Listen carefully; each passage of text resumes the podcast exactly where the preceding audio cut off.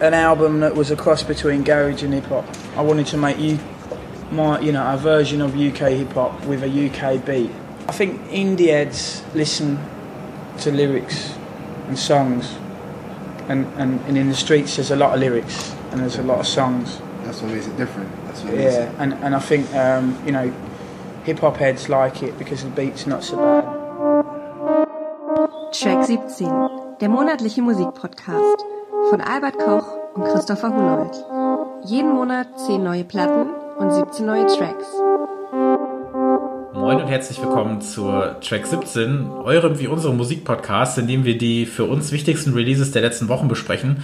Zur insgesamt zwölften Ausgabe, zur sechsten in diesem Jahr, zur ersten nach der kurzen Sommerpause in Anführungszeichen und vor allem zur Geburtstagsausgabe. Herzlichen Glückwunsch, Albert. Yeah, herzlichen Glückwunsch, Christopher. Ähm, ja, deswegen darf ich äh, kurz nochmal schnell begrüßen. Albert Koch, hallo, schönen guten Tag. Schönen guten Tag, wie geht's dir? Hallo? Mir geht's ganz gut. Es ist ein bisschen warm, aber äh, ich will mich nicht beklagen. Das, äh, ja, den Satz hört man, glaube ich, öfter gerade in, in Europa auf dieser Welt oder so. Ja, also ein Jahr mag vielleicht nicht unbedingt viel sein, aber ich wähne diesen kleinen Meilenstein für die Hosentasche äh, trotzdem als Grund zur Freude. Wir haben nämlich am 6. August 2017 die erste Folge von Track 17 hochgeladen. Und ähm, dementsprechend ist es, glaube ich, ein guter Anlass, am 6. August 2018 ebenfalls eine Folge hochzuladen. Und ja, wir sind tatsächlich jetzt seit genau einem Jahr dabei. Es kam mir irgendwie nicht so viel vor, glaube ich. Wie geht's dir? Also ich möchte nicht sagen, wow, wie schnell die Zeit vergeht, aber ich muss sagen, wow, wie schnell die Zeit vergeht. Es ist echt Wahnsinn. Irgendwie schon, zumal ich weiß nicht, ob jetzt das auch so eine andere Beschäftigung mit Musik dann wieder ist, dass man sich so eher hinsetzt und nochmal guckt, was könnte man auch für den Podcast benutzen oder so. Aber so ein bisschen geht's dann tatsächlich relativ schnell. Wenn ich überlege, also ich glaube, die, also dich gefragt hatte ich, glaube ich, im Mai oder im Juni oder sowas. Wir haben dann im Juli aufgenommen und dann wirklich, es war auch sehr warm letztes Jahr zu dieser Zeit, aber nicht so warm wie aktuell. Und dann gab's am, ja, am 6., 8., 17. die erste Folge. Damals haben wir 17 Platten besprochen was eigentlich nicht so geplant war. Wir dachten eigentlich, wir machen so ein Jahresroundup. Jeder bringt zehn Platten mit, dann haben sich ein paar überschnitten und dann sind wir zufällig bei 17 gelandet. Und ähm, ja, das noch in, in, in, in kürzerer Form. Wir sind irgendwie tatsächlich immer länger geworden, habe ich das Gefühl. Ähm, mittlerweile sind wir ja, das werden unsere Hörerinnen und Hörer wissen, die jetzt schon ein bisschen dabei sind, ja, das Prozedere wissen, wir bringen jeweils fünf Platten mit. Meistens bringen wir die so ein bisschen auch gemeinsam mit, es sei denn, es gibt irgendwas, was der eine dem anderen vorstellen möchte. Und dann sprechen wir über abwechselnd über diese zehn Platten unseres Monats und äh, wollen ein paar Empfehlungen geben und so ein bisschen eine, eine Hilfestellung leisten, ja, für diese ganzen Veröffentlichungen, die da so auf uns warten. Das Ganze garniert durch eine Playlist auf Spotify, die heißt Track 17 Podcast, in der, auf der auf der jeden Monat 17 äh, neue Tracks landen. Das sind dann meistens Tracks, die wir hier in der Sendung besprochen haben, also Tracks, die zu Platten gehören, die wir besprochen haben, plus eben noch ein bisschen Bonus. Und ähm, ja, Track 17, den Podcast selber, das irgendwie, wenn ihr diesen Podcast hört, werdet ihr irgendwie drauf gestoßen sein oder ihn irgendwie hören können. Es gibt ihn bei Spotify natürlich, es gibt ihn bei iTunes, es gibt ihn auch auf YouTube und es gibt ihn per Feed mehr oder weniger überall, wo man Podcast hören kann. Also jeder denkliche Podcast-App, die ihr habt, wird Track 17 finden, wenn ihr danach sucht. Ansonsten, wie gesagt, wenn ihr den Podcast bei Spotify hört, ähm, folgt ihm gerne und folgt auch unserer Playlist. Das ist natürlich alles weiter, weiterhin noch verlinkt. Und äh, ja, das ist das, was wir jetzt seit einem Jahr machen und vermutlich auch zumindest noch das nächste Jahr machen werden und ähm, so lange wie möglich. Denn gute Platten, die gehen einem ja zum Glück nie aus. Das ist ja etwas, was äh, unsere, unsere Arbeit, nenne ich es mal, ja doch relativ einfach macht. Ähm, aber das, worum es als allererstes geht bei uns in der Sendung, ist die Frage aller Fragen. Was hast du als letztes gehört? Ich ähm, fange mal so an. Bei äh, mir um die Ecke um, bei der Arbeit ist, hat ein neuer Plattenladen eröffnet, im Souterrain. Ich weiß jetzt auch gar nicht, wie der heißt. Äh, und der Laden ist spezialisiert auf türkische Musik. Und da gibt's, ähm, er hat natürlich auch sehr viel äh, üblichen Kram, aber vor allem äh, türkische Musik. Und da habe ich mir letzte Woche ein Album von Barish Manko gekauft. Das ist, war in der Türkei in den 70ern der größte Popstar. Und das Album heißt ich, ich kann nicht aussprechen, wie es heißt. Es ist aus dem Jahr 76. Und ähm, der, der hat so psychedelischen, psychedelische Rockmusik gemacht. Das ist teilweise sehr abgefahren, weil es halt mhm. auch mit, ähm, mit türkischen Elementen ist. Und ähm, der sieht aus wie Genghis Khan, hat lange Haare, einen wahnsinnigen Schnauzbart. Und ja, das habe ich gehört. Ich möchte übrigens noch kurz äh, mich entschuldigen für den, für den leichten Hall, den man vielleicht auf meiner Stimme hört. Ich musste, ich bin, musste umziehen für die Aufnahme und äh, man könnte es eventuell hören, aber ich gebe mein Bestes, dass es nicht so arg ist. Ähm, ja, was habe ich als letztes gehört? Ist, man könnte vielleicht noch kurz einen Nachklapp zur letzten Sendung ähm, anstoßen. One Tricks Point Never hat jetzt kurz nach seinem neuen Album direkt noch eine EP äh, nachgeworfen äh, mit vier Tracks. Die hast du wahrscheinlich auch gehört, oder? Ich habe die mir äh, besorgt, in Anführungszeichen, aber noch nicht angehört. Okay. Und ähm, das vielleicht nur so als kleiner Servicebeitrag neben, äh, danach, äh, beziehungsweise nachdem wir ja Age of, das Album in der letzten Ausgabe ja relativ positiv besprochen haben, ich finde es nach wie vor super, kann ich diese EP auch nur sehr empfehlen. Die habe ich äh, gestern noch gehört. Und ich bin, ähm, ich habe versucht, ich, ich lass, lass mich so sagen, ich hasse den Sommer. Der Sommer ist somit die schlimmste Erfindung überhaupt und ich finde es absurd, dass sich Leute darüber freuen können, dass es irgendwie 40 Grad sind und man permanent aneinander klebt, nicht atmen, nicht schlafen, nichts Sportliches tun kann, die Wohnung nicht verlassen kann, beziehungsweise in eine eigene Wohnung eingeht und so weiter. Dass das Leuten Spaß macht, das ähm, irritiert mich sehr. Da kann auch das beste Spaghetti-Eis nichts dran ändern. Jetzt ist es aber so, ähm, ich habe trotzdem versucht, eine, eine, eine Playlist zu starten bezüglich für mich geeigneter Sommermusik.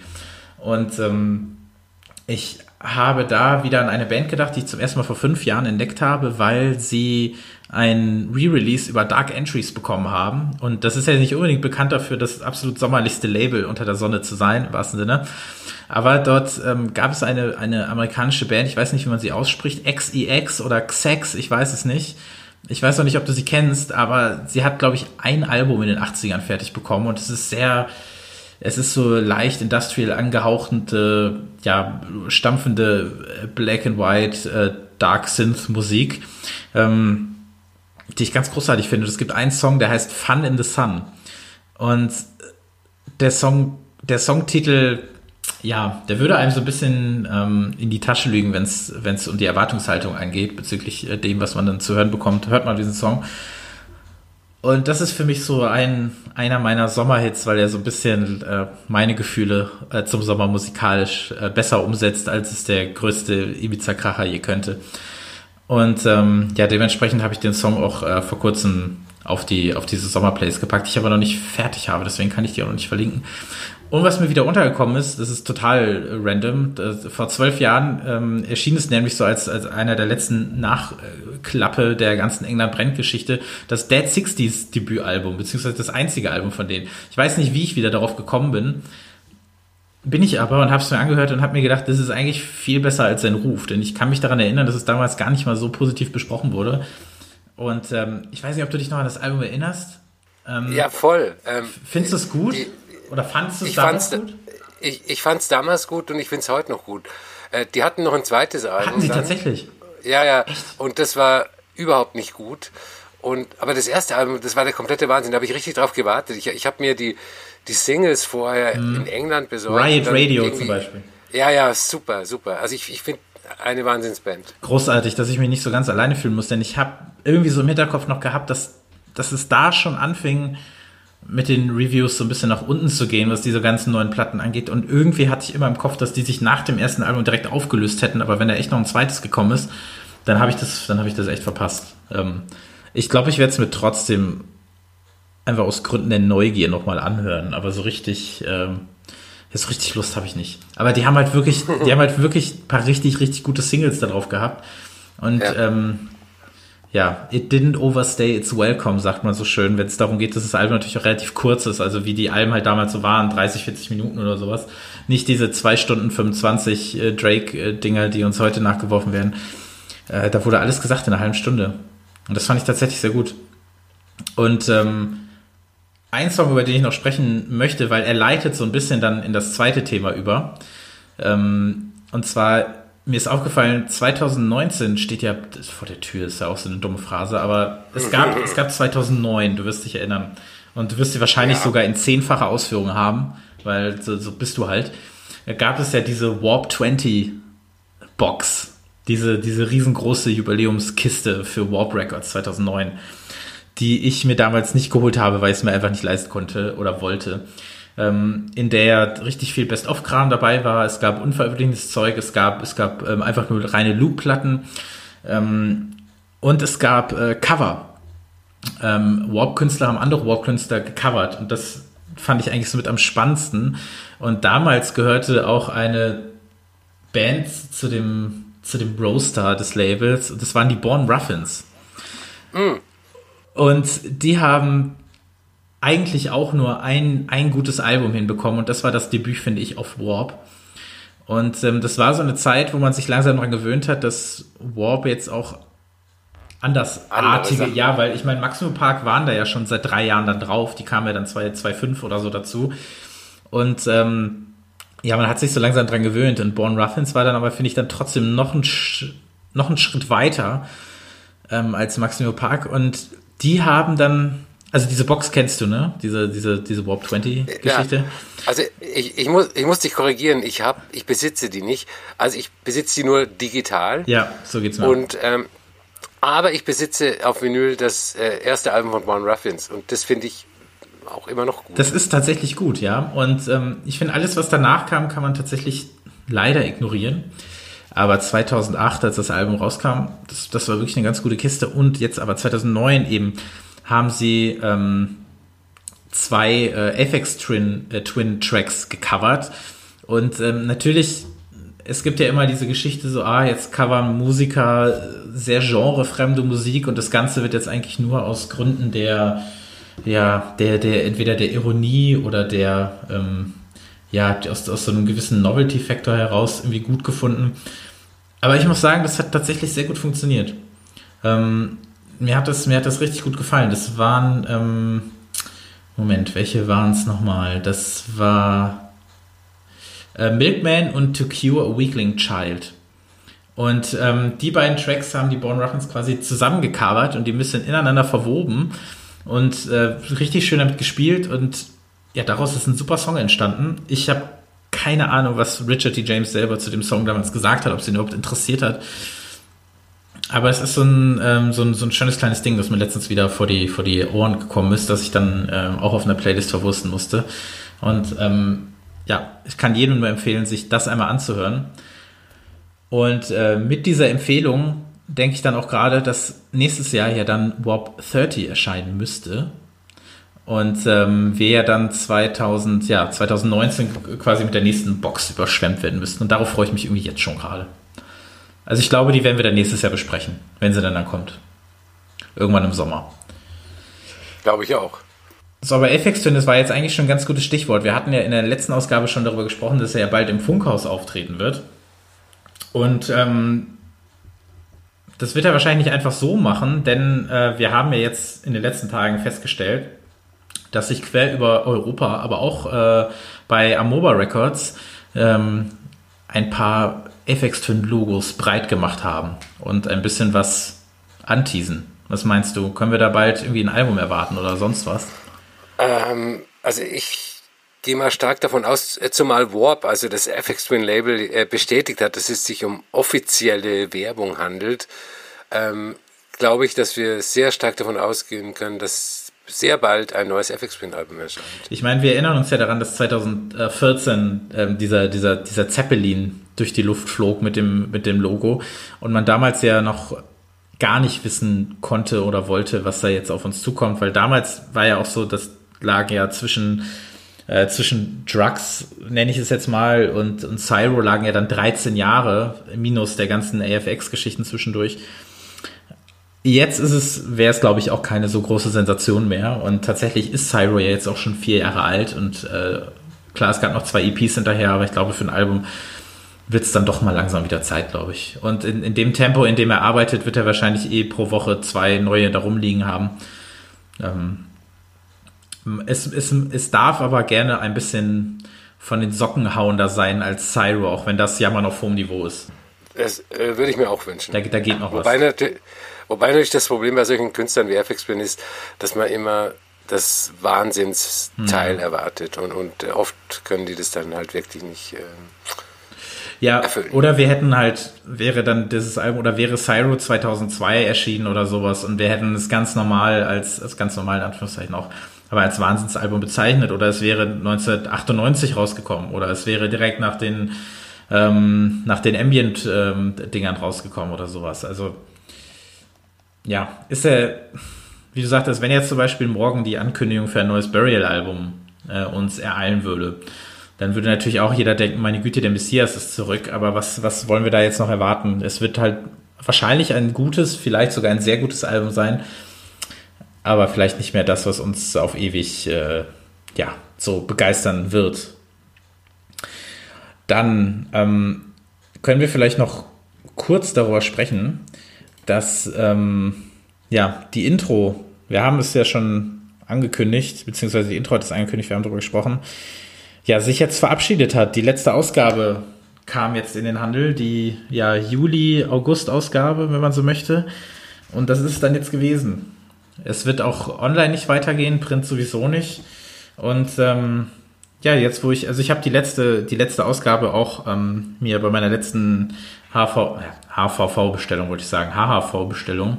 Das kommt, das kommt davon, wenn man so lange in Hamburg gewohnt hat, dann äh, vermischen sich äh, HHV und die HVV. Ähm, ja, mir die letzte Intro noch äh, mitliefern lassen. Und ich muss schon sagen, egal wie man jetzt insgesamt zur, zum Heft oder zur Heftqualität stand oder so, aber da, da wird jetzt, glaube ich, wirklich, wirklich was fehlen. Und ich finde das in der Tat sehr, sehr, sehr, sehr schade. Finde ich auch, hatte ich ja beim letzten Mal schon gesagt. Ich finde, ähm, die letzte Ausgabe ist sehr liebevoll gemacht. Also erstmal vom Cover Artwork, das ist komplett weiß und äh, weißer weiße Schrift auf äh, weißem Papier. Mit einem äh, Smith-Zitat. Genau. Und es ist relativ äh, selbstreferenziell. Also sehr viele Artikel handeln von Intro und halt auch vom äh, Musikjournalismus und teilweise auch sehr kritisch. Ich finde die sehr gelungen, diese Ausgabe. Man kann sie noch nicht verübeln. Man stellt sich wahrscheinlich dann natürlich immer die Frage, was hätte man ändern können, was kann man, wie hätte man auf irgendwelche neuen, neuen Zeitgeistströme reagieren können und so weiter und so fort. Aber letzten Endes ist es, glaube ich, einfach der Lauf, den, den dieses Magazin ja, hat durchmachen müssen. Ich finde es schade, ich habe immer so ein paar, so ein paar kleinere Erinnerungen an die Intro, wenn ich zum Beispiel in, im Gleis 22, den Club hier in Münster, gearbeitet habe und ich dann zwischendurch hinten saß und dann lag, lagen da halt immer Intros rum und ich habe darin geblättert, während ich zum Beispiel einfach die Garderobe gemacht habe habe mir die Artikel dann fünfmal durchgelesen, halt, weil, weil ich halt relativ schnell durch war. Meine älteste Intro, die ich noch hier habe, ist von 2006. Die hat die Flaming Lips auf dem Cover. Ähm, hat auf jeden Fall irgendwas Komisches über Adam Green geschrieben und hat mir damals 5Ds vorgestellt, ähm, eine alternative Hip-Hop-Band aus den Staaten. Und äh, ich kannte nur den Chef-Rapper, wenn man so möchte, von äh, Nuyabes-Platten, aber habe von 5Ds selber nicht viel gewusst und äh, der hat einen kleinen Artikel über die drin und das sind so, so Kleinigkeiten, die ich noch die ich noch im Kopf habe und für die ich dann der Intro letzten Endes dankbar bin, dass die mir dann quasi ähm, Musiker dann doch noch näher gebracht haben, auf die ich vielleicht sonst erst wesentlich später gestoßen wäre. Was ich ein bisschen komisch finde, ist, äh, als äh, das Ende der Print-Intro angekündigt wurde, hieß es, online geht es ganz normal weiter. Und jetzt ist so heimlich, still und leise auch die Website tot. Also das heißt, die ist nicht ganz tot. Man kann sämtliche Ausgaben im Digitalarchiv ja. Archiv nachlesen, aber die, die Website, also die News-Seiten ja. oder was auch immer, die, die gehen nicht weiter. Also das, das finde ich komisch. Ja, das war ja, als die, ähm, als die ja von uns beiden sehr verehrte Debug auch äh, den Weg allen, alles Irdischen ging, hieß es ja auch, wir machen aber zumindest unregelmäßig online noch weiter, aber das Ganze hat sich ja auch mehr oder weniger relativ schnell erledigt. Die Seite gibt es ja auch noch, aber es, wohl, es wird ja alle Jubeljahre mal irgendwie eine Kleinigkeit veröffentlicht, aber nichts, was irgendwie mit, mit, mit Online-Musikjournalismus zu tun hätte. Und ähm, ja, ich glaube, bei der Intro hat man vielleicht dann auch irgendwie gewusst, also erstens, wer soll es bezahlen und zweitens, ähm, ja, für wen macht man es dann eigentlich noch? Und äh, deswegen war das wahrscheinlich dann die richtige Entscheidung. Ich würde jetzt ganz gerne noch äh, kurz über einen Festivalbesuch sprechen, denn ich sag mal so, ich bin genauso wenig wie ich den Sommer an sich mag, bin ich auch kein großer Fan von riesengroßen mehrtägigen Festivals. bei dem die Leute ihre aufblasbaren Sofas auspacken und äh, den, den Zeltplatz vielleicht nur einmal am Tag verlassen oder so. Ähm, ich bin halt irgendwie ein Freund davon, auf Festivals zu gehen, ja, bei denen ich für die Musik da bin und die nicht so ganz anstrengend sind. Das mag vielleicht auch an, dem, an meinem Alter liegen, ich, aber ich glaube, es ist eher so ein, so ein allgemeines Ding. Und deswegen bin ich immer sehr froh, wenn das Open Source ansteht. Und das Open Source Festival in Düsseldorf, ich weiß nicht, ob du schon mal da gewesen bist, ähm, ist ein eintägiges Festival, was an einer Galopprennbahn in Düsseldorf äh, ja, ausgetragen wird, würde ich fast sagen. Und dieses Festival habe ich wirklich in mein Herz geschlossen. Ich war jetzt zum vierten oder fünften Mal da und ich hatte jetzt, glaube ich, auch drei Jahre Pause. Und ähm, ja, durfte dieses Jahr wieder hin und ich habe es wirklich sehr genossen. Es hat sehr großen Spaß gemacht. Es gibt quasi eine große, eine, eine Hauptbühne, die quasi an dem Hang ähm, zur Galopprennbahn steht, direkt auch vor der großen Tribüne. Dann gibt es mehrere kleine Bühnen, eine für, für lokale, kleinere Acts und eine mittelgroße, bei denen dann meistens die Musiker gespielt haben, die für mich dann relevant waren. Und ähm, ich habe so zum Beispiel äh, jetzt endlich mal Laurel Halo live gesehen, über die werden wir ja auch gleich nochmal sprechen. Und ähm, die meiner Meinung nach fast ein bisschen verloren war da vor der Bühne, weil ich glaube, als sie dann nachmittags gespielt hat, ähm, viele nicht so richtig wussten, was sie mit ihr anfangen sollen. Es war trotzdem sehr gut. Sie hatten, ähm, sie hat ein paar Tracks des letzten Albums gespielt, Dust, Sie hat ein paar ältere Sachen gespielt, auch was Neues. Ich glaube aber nicht von der neuen EP, weil das hätte, glaube ich, die Stimmung noch mehr runtergezogen. ähm, es war auf jeden Fall sehr schön. Dort gesehen habe ich auch die wilde Jagd. Und äh, da habe ich mich sehr drauf gefreut, weil ich ja unbedingt 2000 Elefanten live hören wollte, weil das ja so ziemlich mein Song des Jahres ist. Und ähm, es hat technisch leider nicht alles funktioniert. Ich erinnere mich daran, dass es vor, bei, vor ein paar Jahren bei Mount Kimby ähnlich gewesen ist und dass deshalb der äh, Gig so ungefähr um 10 Minuten gekürzt wurde. Aber 2000 Elefanten habe ich gehört. Ähm, noch ein paar andere sehr ausufernde, sehr langgezogene Tracks. Hat mir sehr gut gefallen. Ähm, Ab Freak and Family hat noch da gespielt. Kamal Williams. Äh, Mickey Blanco hat da gespielt. Ähm, Cigarettes After Sex, die ich aber extrem langweilig finde und ähm, zu denen man sehr gut irgendwas essen kann, weil man da definitiv nicht sein muss. Äh, zugezogen Maskulin war da, äh, was mich auch sehr gefreut hat. Für die habe ich ja auch noch einen kleinen äh, Softspot übrig. Und ähm, es gab Jesusus heißen sie, glaube ich. Das war, die habe ich auf der lokalen Stage gesehen. Eine junge deutsche Oldschool-Rap-Band quasi. Also so deutscher Rap aus den 90ern mehr oder weniger aus dem Jahr 2018. Die haben mir sehr gut gefallen. Die habe ich mir noch angeguckt, auch wenn es wirklich extrem heiß war. Ein sehr schöner Tag, sehr schönes Festival. Also Open Source 2019 bin ich auf jeden Fall wieder dabei und ähm, ja, definitiv eine Empfehlung wert. Ähm, ich war da noch nie, habe aber nur Gutes gehört und meistens aber auch von dir. Also ich weiß nicht, irgendwie weit du da befangen bist. Aber was du über Laurel Halo gesagt hast, äh, das kann ich nachvollziehen. Ich habe Fotos gesehen von dem Auftritt beim Open Source und ähm, ich das Foto hat auch ein bisschen verloren ausgesehen. Also eine relativ große Bühne, also relativ. Ja, relativ. Und, ja. Und, also wenn man alleine da ist, ja. Genau, und sie steht allein da und hat ihr, ihre Geräte vor sich. Es ist äh, helllichter Tag mhm. und es sah schon ein bisschen komisch aus. Ja.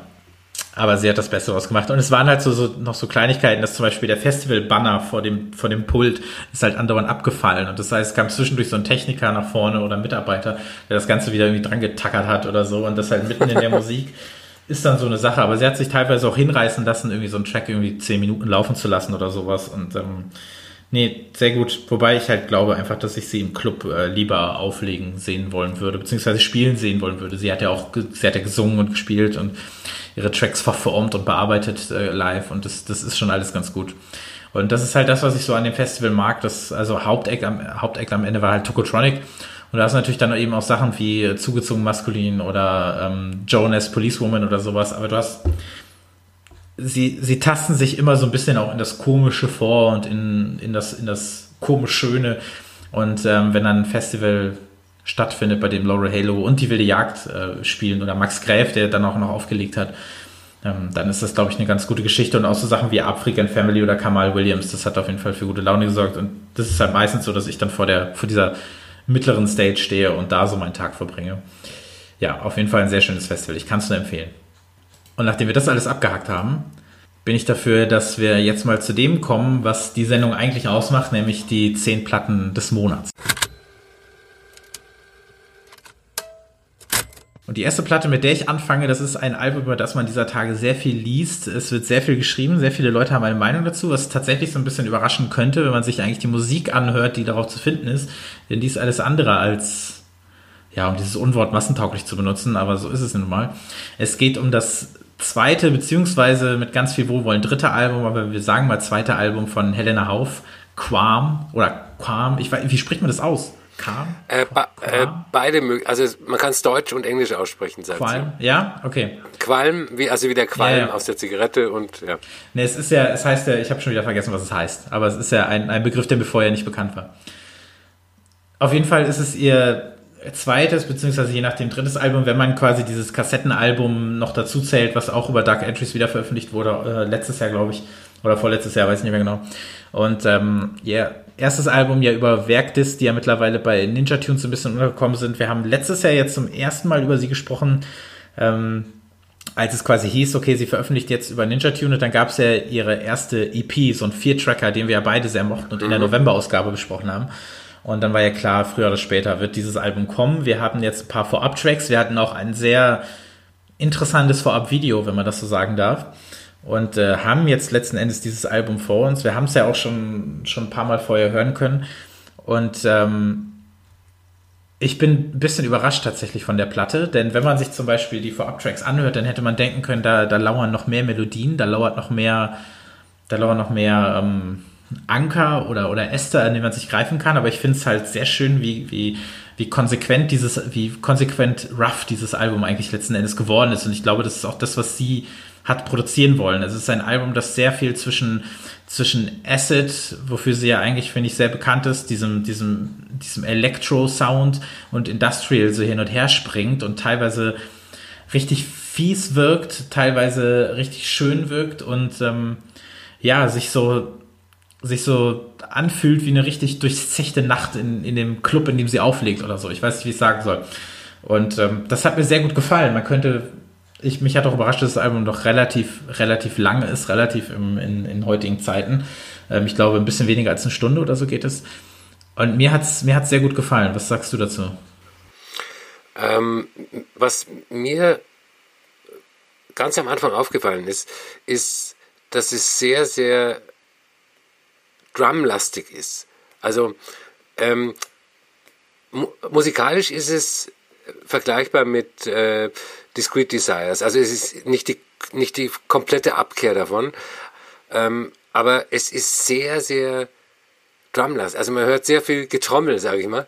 Und ähm, das klingt auch wie echtes Schlagzeug in Anführungszeichen, nicht, nicht wie Beatbox. Also es ist sehr, sehr, sehr ähm, äh, tribalistisch teilweise. Also manchmal, ich, es gibt einen Song, der, der, der klingt fast wie ein Samba. Also natürlich kein ähm, Rio de Janeiro äh, Straßenumzug Samba, sondern alles in diesem, in diesem düsteren EBM Industrial Modus. Also ich war oder ich bin sehr begeistert davon, zumal es nicht der zweite Teil des ersten Albums ist. Also es ist schon an, also wie gesagt, es ist erkennbar Helena Hauf, aber es ist nicht, ich mache jetzt mal den zweiten Teil von äh, Discrete Desires. Also ich finde das schon sehr, sehr, sehr, sehr, sehr gut. Ich habe ein bisschen das Gefühl, dass vielleicht Discrete Desires jetzt auch so die Geschichte war, okay, ich mache jetzt zum ersten Mal ein richtiges Album und ich versuche noch ein bisschen mehr, ohne dass das Album wahnsinnig experimentell im Sinne von, ich lasse mich jetzt von vielen Einflüssen überwältigen klang. Und dass sie hier jetzt nochmal gesagt hat, okay, ich mache jetzt das nächste Album, aber jetzt mache ich komplett, komplett alles so, wie ich es jetzt möchte und ähm, ich, ich versteife mich auf diese eine Richtung und ich versteife mich auf diese Herangehensweise und ich glaube, man hört das ja einfach. Also dieses, es ist ja kein, kein Lo-Fi. Also ich glaube, man kann, man kann relativ schnell vielleicht ihr so diesen, diesen Stempel aufdrücken. Aber ich glaube, dass jeder, jeder Drum-Sound, und die Drums hast du ja auch angesprochen, und, und jede Acid-Line, jede Bassline, dass da richtig, richtig viel ähm, richtig viel Arbeit drin gelandet ist. Und auch wenn die Tracks teilweise sehr simpel und sehr brachial klingen, aber ich glaube, dass die auch wieder ein bisschen mehr hin wollte in diese, in diese Tool-Richtung, ähm, dass da einfach so viel drin steckt und ähm, dass man jetzt nicht einfach sagen kann, okay, das und das klingt vielleicht ein bisschen blechern, das und das klingt vielleicht ein bisschen verzerrt, sondern dass sie das alles so hat haben wollen. Und ähm, das rechne ich ihr hoch an. Und das äh, kann vielleicht für den einen oder anderen Kopfhörer oder für die ein oder andere ähm, Box vielleicht mal ein bisschen schmerzhaft sein, wenn man das Album ein bisschen lauter macht, aber dann ist es halt so.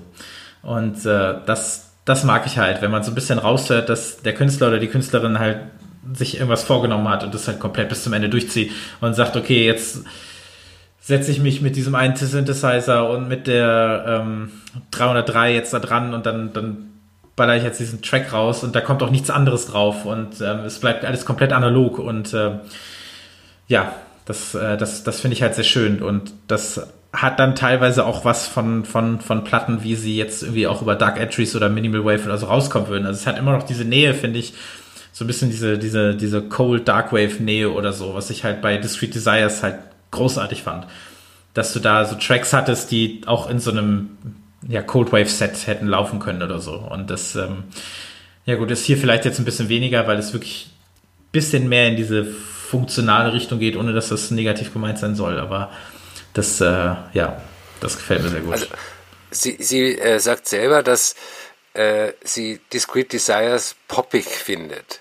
Also äh, kann man drüber streiten, aber ähm, äh, sie meint, es sind halt Tracks, die, die eine feste Struktur haben, äh, die praktisch aufgebaut sind wie, wie Pop-Songs. Und dass sie, dass sie jetzt quasi damit das genaue Gegenteil machen. Also zurück zu diesem sehr, sehr roughen Sound, was sehr gut gelungen ist, glaube ich. Ja, und das ist ja wie immer eine Frage der Perspektive. Ich erinnere jetzt an unsere allererste Ausgabe. Wir haben über Laurel Halo gesprochen und ähm, ich habe jetzt gesagt, das wäre ihr zugänglichstes, ihr poppigstes Album. Und wer jetzt aber noch nie einen Ton von Laurel Halo gehört hat und ich setze dieser Person das Album vor und sage, hier, das ist, das könnte was für dich sein, das ist ja relativ poppig. Und die Person hört dann diese Platte, ähm, würde ja irgendwie denken, dass mit mir was nicht stimmt, womit die Person natürlich recht hätte, aber es hat mit dem Album nichts zu tun. Aber ich glaube, ja. so ähnlich kann man es aussehen, wenn man jetzt sagt, okay, hör dir die Street Desires an und das heißt, das ist irgendwie, das hat diese Strukturen und das ist relativ zugänglich und poppig das ist es ja dann aus so einer bestimmten Perspektive, die vielleicht wir einnehmen können oder so, aber das ist halt, das macht halt immer Kontext und Erfahrung so ein bisschen aus und ähm, ja, das, das klang gerade so, als hättest du sie im Interview gehabt. Ja, ja, ich habe sie interviewt. Erzähl mal ein bisschen, wie war's? Ähm, sehr schön. Die weiß halt genau, was sie will. Also sie weiß halt, äh, wo sie herkommt, wo ihre Musik herkommt, ist total neugierig ähm, und macht halt genau das, was sie machen will. Das finde ich sehr hat sie erzählt, hat sie erzählt, wie sie damals zu, äh, wie sie damals bei Actress gelandet ist? Habt ihr darüber gesprochen? Ja, so ein bisschen. Ähm, wir haben uns am Anfang äh, des Interviews darüber unterhalten, was so die, äh, die meistgestellten Fragen bei Interviews sind. Und ähm, das eine ist der Golden Pudel Club, wo sie äh, Resident DJ war und noch ist. Und das zweite ist, ähm, äh, wie dieser Actress-Kontakt zustande gekommen ist. Aber ähm, ja, ja. wir haben uns nur, nur, ganz kurz unterhalten. Es war ja so, dass sie in Hamburg im Pudel vor Actress aufgelegt hat und er offensichtlich begeistert war von ihr. Und ein Jahr später kam die Anfrage, ob sie bei ihrer, äh, bei, bei Actress ähm, Album-Release-Party auflegen will. Und da war sie erstmal hin und weg und ähm, total geblättet. Und dann ist sie nach London, hat aufgelegt und da kam äh, dieser Kontakt zustande.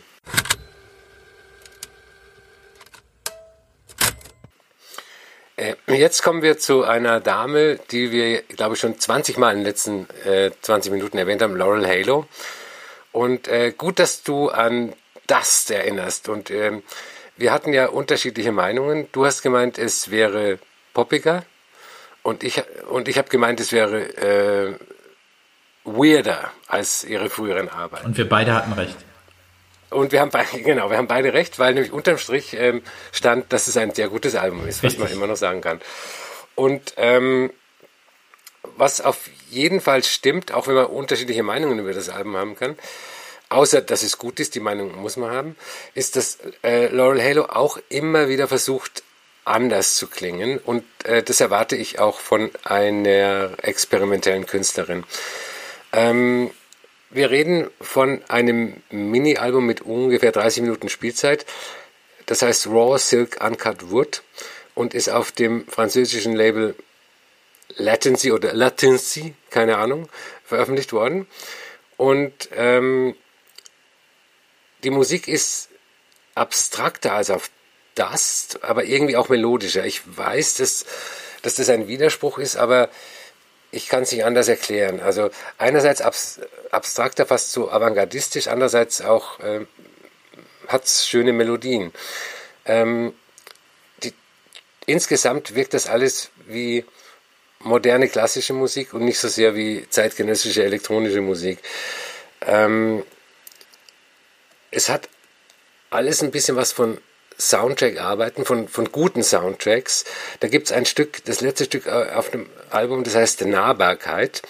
Ähm, Laurel Halo gibt den Tracks öfters mal deutsche Titel. Auf das gab es ja auch unter anderem den schönen betitelten Song Arschkriecher.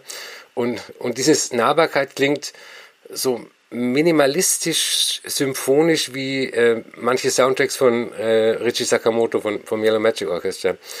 Und ähm, ich habe für die Playlist habe ich den Track Mercury ausgesucht und der hat, der hat fast schon was Jazziges, also äh, total weird. Wie findest du denn dieses Teil? Ich finde diese Platte, EP, Album, was auch immer, ich mag sie tatsächlich sehr gerne. Ich habe, ich bin nicht ganz unbefleckt rangegangen, weil ich habe vorher halt gelesen, in welche Richtung es geht. Und natürlich hatte ich zuerst erwartet, okay, es ist so ein bisschen so ein entweder Nachklapp zum letzten Jahr oder schon die erste Richtung für was Neues und äh, war dann nicht mehr so ganz überrascht von dem, was ich da gehört habe, aber tatsächlich sehr begeistert. Ich habe nicht immer so viel, also jetzt aktuell zumindest geht es mir so, weil es gibt extrem viele Ambient-Platten, es gibt extrem viele beatlose Alben und ähm, die so ein bisschen auf Wanderschaft gehen, sage ich mal. Und so ein bisschen müde werde ich dem schon, da kommen wir vielleicht bei Pariah auch ein bisschen drauf zu sprechen, was das angeht. Bei Laurel Halo, finde ich, funktioniert sehr gut. Und gerade du hast Mercury angesprochen. Ich finde, in meiner Welt bezeichnet man Songs wie Mercury ja auch als Hit. Ich finde, das, ich finde, das hat auf eine ganz komische Art und Weise fast Ohrwurm-Potenzial. Ähm, ich finde, das ist ein Song, der, der, der stolpert und vergaloppiert sich irgendwie so, während aber das Piano im Vordergrund irgendwie macht, was es will, so völlig unbeeindruckt von den, von den Drums im Hintergrund. Und das gefällt mir sehr gut. Und den Song habe ich jetzt auch schon sehr, sehr oft gehört ja, eingerahmt wird das Ganze ja von diesen zehn Minuten äh, Monumenten, die vorne und hinten stehen. Und ich würde gerne den, ich würde sehr gerne den Film sehen, der, der, der diese EP, diese Platte als Soundtrack nutzt. Ich finde es, ähm, der ist bestimmt einigermaßen verstörend. Äh, ja, ich finde es ich find's sehr, sehr schön und ähm, selbst wenn das Ganze nur so eine Art Zwischenspiel ist und sie dann wieder in ihre Future Weird Pop-Alben Richtung äh, auf Hyperdub geht oder so, aber dass sie sowas zwischendurch einfach mal raushaut, finde ich, finde ich groß, auf jeden Fall. Und äh, ja, keine Ahnung, was ich kann, kanntest du das Label, auf dem das jetzt herauskam? Nee, noch nie gehört. Ich auch nicht. Also, da wird sie sicher was dabei gedacht haben. Ja, hoffentlich. Hoffentlich. Nee, auf jeden Fall eine sehr, sehr gute Geschichte. Und äh, schön, dass, das kann man vielleicht nochmal erwähnen, dass ähm, ja, wir eine Laurel Halo Platte im Podcast haben, genau ein Jahr nachdem wir mit Laurel Halo ja angefangen haben, denn das war ja auch das allererste Album oder die allererste Platte, die wir überhaupt jemals hier besprochen haben. Und äh, das mit Fug und Recht, das war schließlich das beste Album 2017. Ich glaube, daran halte ich nach wie vor fest. So, Punkt. Aber ähm, würdest du von ihr jetzt auch eher weiterhin diese Art von Musik hören wollen oder fändest du es schöner, wenn sie wieder in diese, in die, in die, in die Platten ihrer Alben, äh, in die, in die Richtung ihrer Alben gehen würde? Das, ich kann das gar nicht sagen, weil ich also eigentlich mag ich alles von ihr. Und ähm, es wäre ja eigentlich sogar zu erwarten, dass bei ihrer nächsten EP oder beim nächsten Album sie wieder was komplett anderes. So ein paar richtige Clubbanger. Ja, genau. Nee, das erwarte ich eher nicht, aber irgendwie, ich glaube, die ist, die ist permanent auf der Suche nach neuen Sounds, neuen Strukturen, neuen Sachen und ich lasse mich da einfach überraschen. Kommen wir zur nächsten Platte, zur dritten des heutigen Tages und ähm, die kann ich auch nicht aussprechen, ähm, denn das Album heißt, glaube ich, Dies Irae Xerox, Dice Irae Xerox, ich weiß es nicht. Kannst du mir da helfen? Also ich glaube, dass es vielleicht ähm, zumindest lateinische Elemente hat. Ich, ich würde es äh, so aussprechen, wie man schreibt. Auf der anderen Seite hat das, diese englische Aussprache, die du jetzt gebracht hast, hat auch was für sich, weil der Typ ist ja aus äh, USA, wenn mich alles täuscht. Also er wird wahrscheinlich, er wird wahrscheinlich äh, Dias Xerox aussprechen. Ja. D-I-X, Dix. Wir nennen das einfach ab jetzt Dix. Yeah. Und vermutlich ist die, ist die Wahrheit irgendwo wieder in der Mitte, weil ähm, wahrscheinlich eh niemand davon ausgeht, dass man den Titel dieses Albums aussprechen würde. Um wen geht's überhaupt? Es geht um DJ Richard. Und du hast es schon gesagt, es ist ein äh, US-Amerikaner, der aber, glaube ich, wie so viele auch in Berlin lebt. Und ähm, ein sehr düsteres, ein sehr einnehmendes, ein sehr verzauberndes, in, in ein, ein schwarz geschrieben verzauberndes äh, Album veröffentlicht hat. Und ähm, ein Album, was man meiner Meinung nach, meiner Meinung nach perfekt hinter ähm, der neuen Helena aufhören kann, so als Double Feature.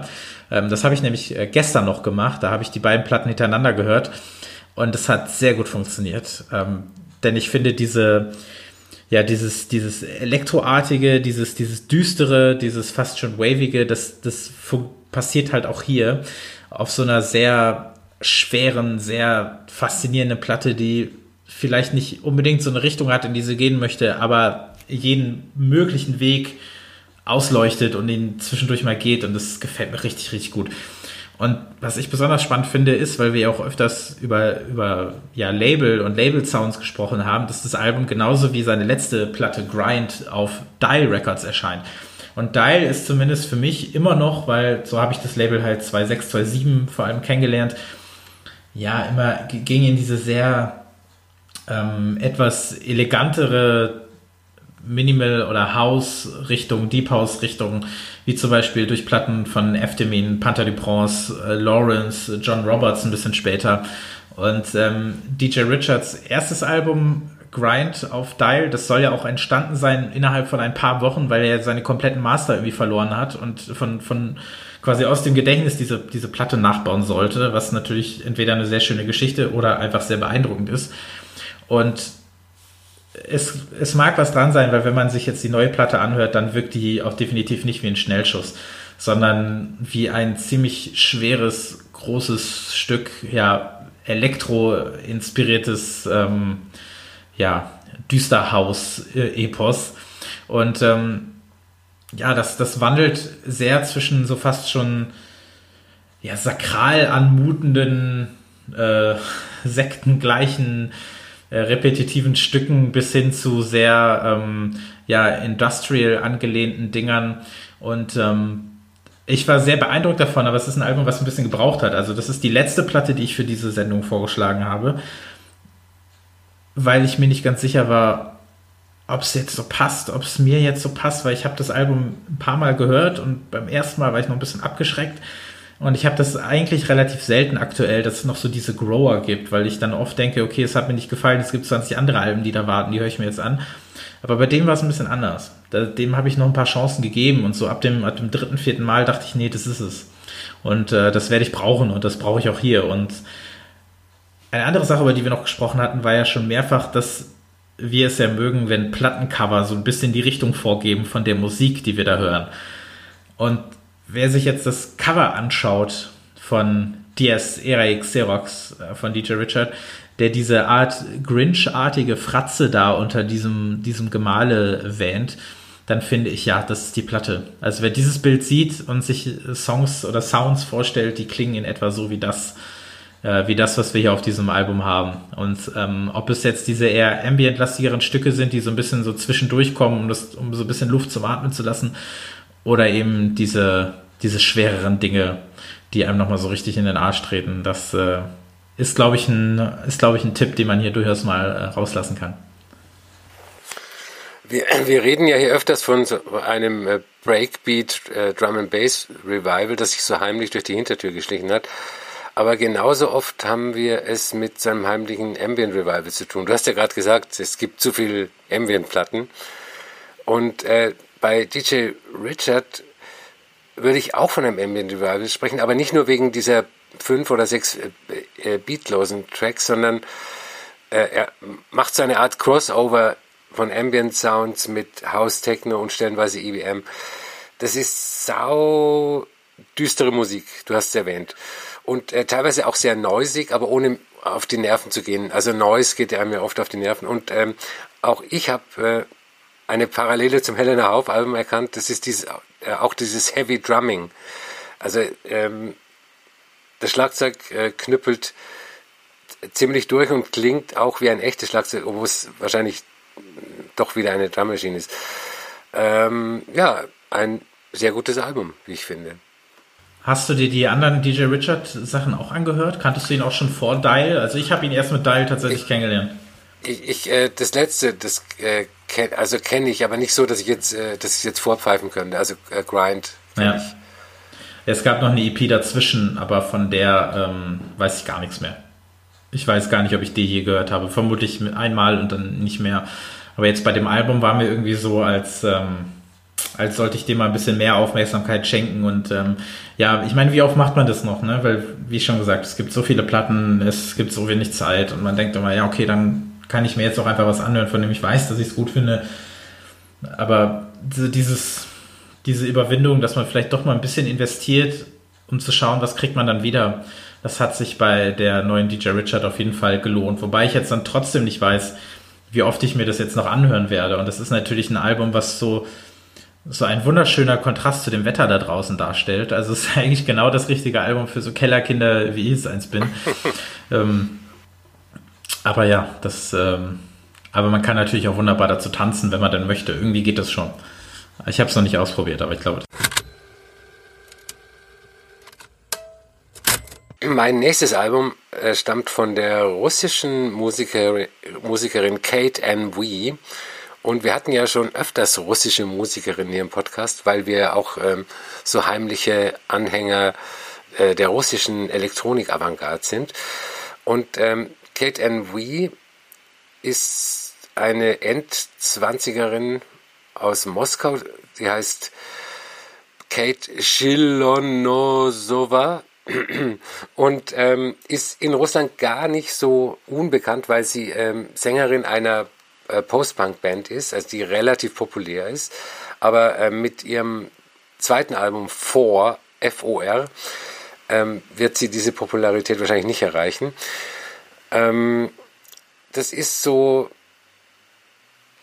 Laptop-Elektronika, die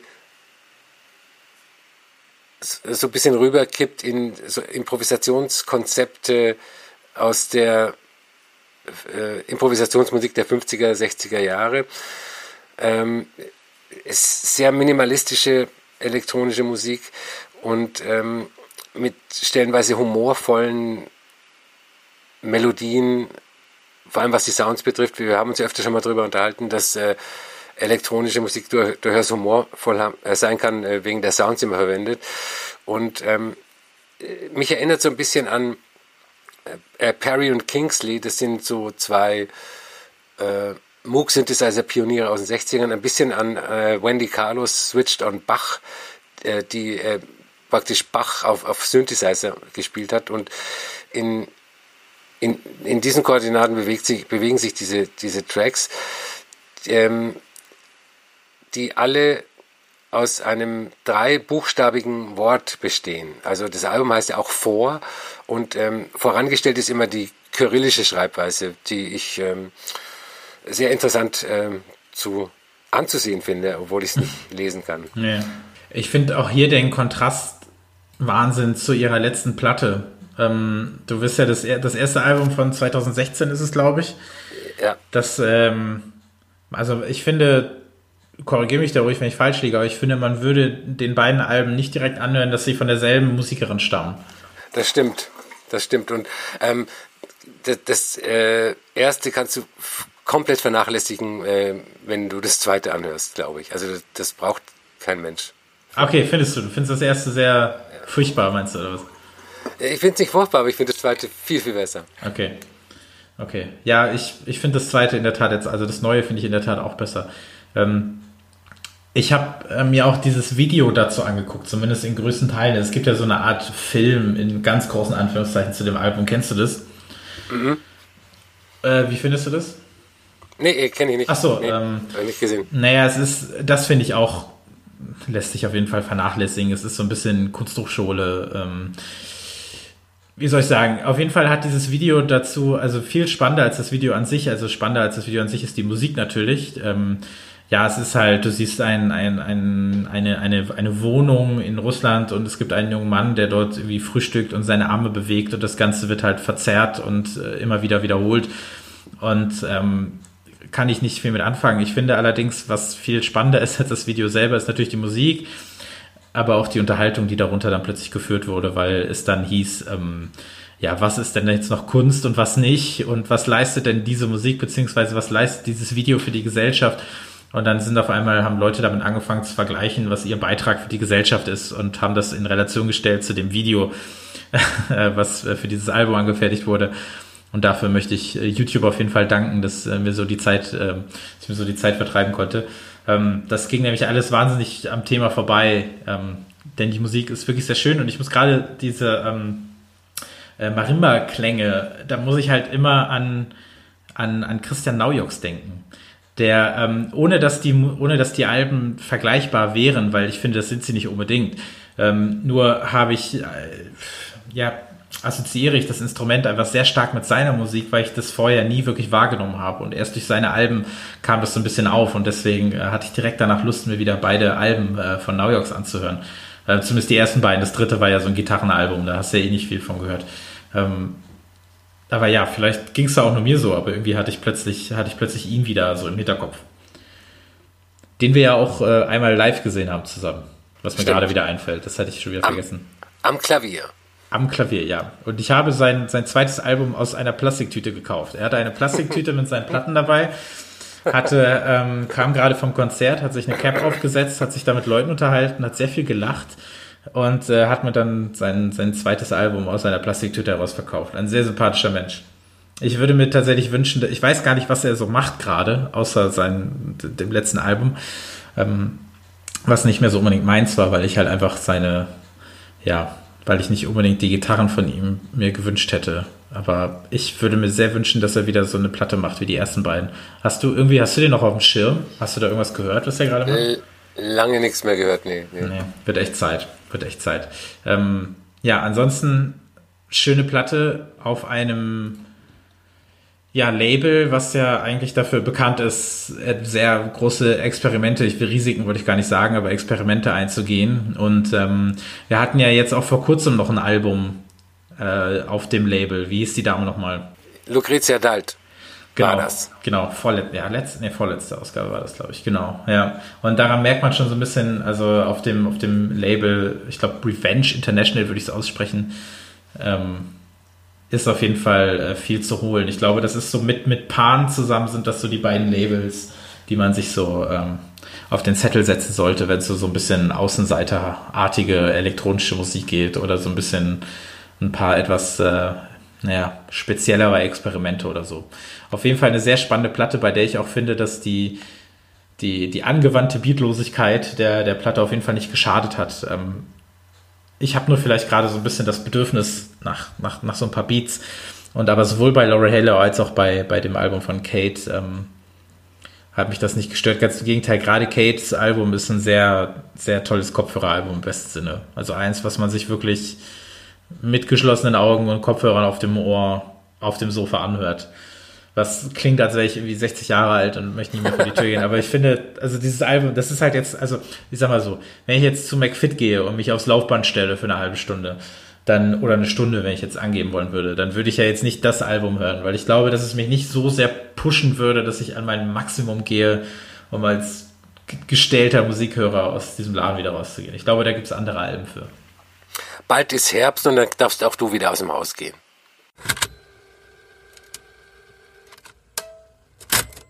So, als nächstes sprechen wir über einen jungen Mann, der uns schon lange begleitet, mich vor allem auch wirklich schon sehr lange begleitet und wenn ich so drüber nachdenke, ist er eigentlich einer meiner Lieblingsmusiker. Zumindest von denen, die mich so begleitet haben aus der Zeit, in der ich wirklich angefangen habe, die, ja, die, diese, die unterschiedlichen Formen der, der, der Bassmusik zu verinnerlichen. Es geht um Martin Deikers und es geht um sein neues Album Void auf äh, Ostgut Ton.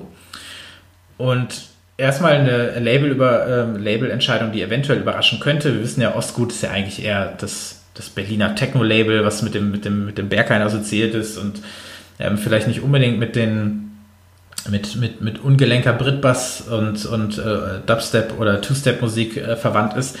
Jetzt muss man da sagen, das war Martin eine lange Zeit auch nicht mehr. Und ähm, bevor, also können wir können gleich gerne noch über seine Vergangenheit sprechen und, und die Bedeutung oder so, sprechen wir erstmal einfach über das neue Album. Denn das hat mich wahnsinnig überrascht. Denn nachdem die letzte Koop-Platte und sein letztes eigenes Album mich wirklich nicht mehr so wirklich überzeugt haben ähm, und es noch eine gute Single gab, auch auf Ostgut, äh, ja Ostgut, ich glaube vor drei Jahren oder so, die mir sehr gut gefallen hat, gab es ein erstes Aufhorchen in diesem Jahr wieder. Und ich weiß noch, dass ich vor drei, vier Monaten auf jeden Fall ähm, mit dir über die neue EP von Martin sprechen wollte. Angels heißt die. Und die wurde aber immer wieder verschoben und die wurde so weit verschoben, bis dann tatsächlich, als die EP rauskam, war schon das neue Album angekündigt. Und dann habe ich mir gedacht, okay, können wir doch eigentlich auch beides zusammen besprechen. Denn ich war von den Snippets, die ich gehört habe, von der EP so angetan, dass ich mir dachte, meine Güte, das ist wieder die Musik, die ich vor, vor sieben, acht, neun, zehn Jahren absolut geliebt habe.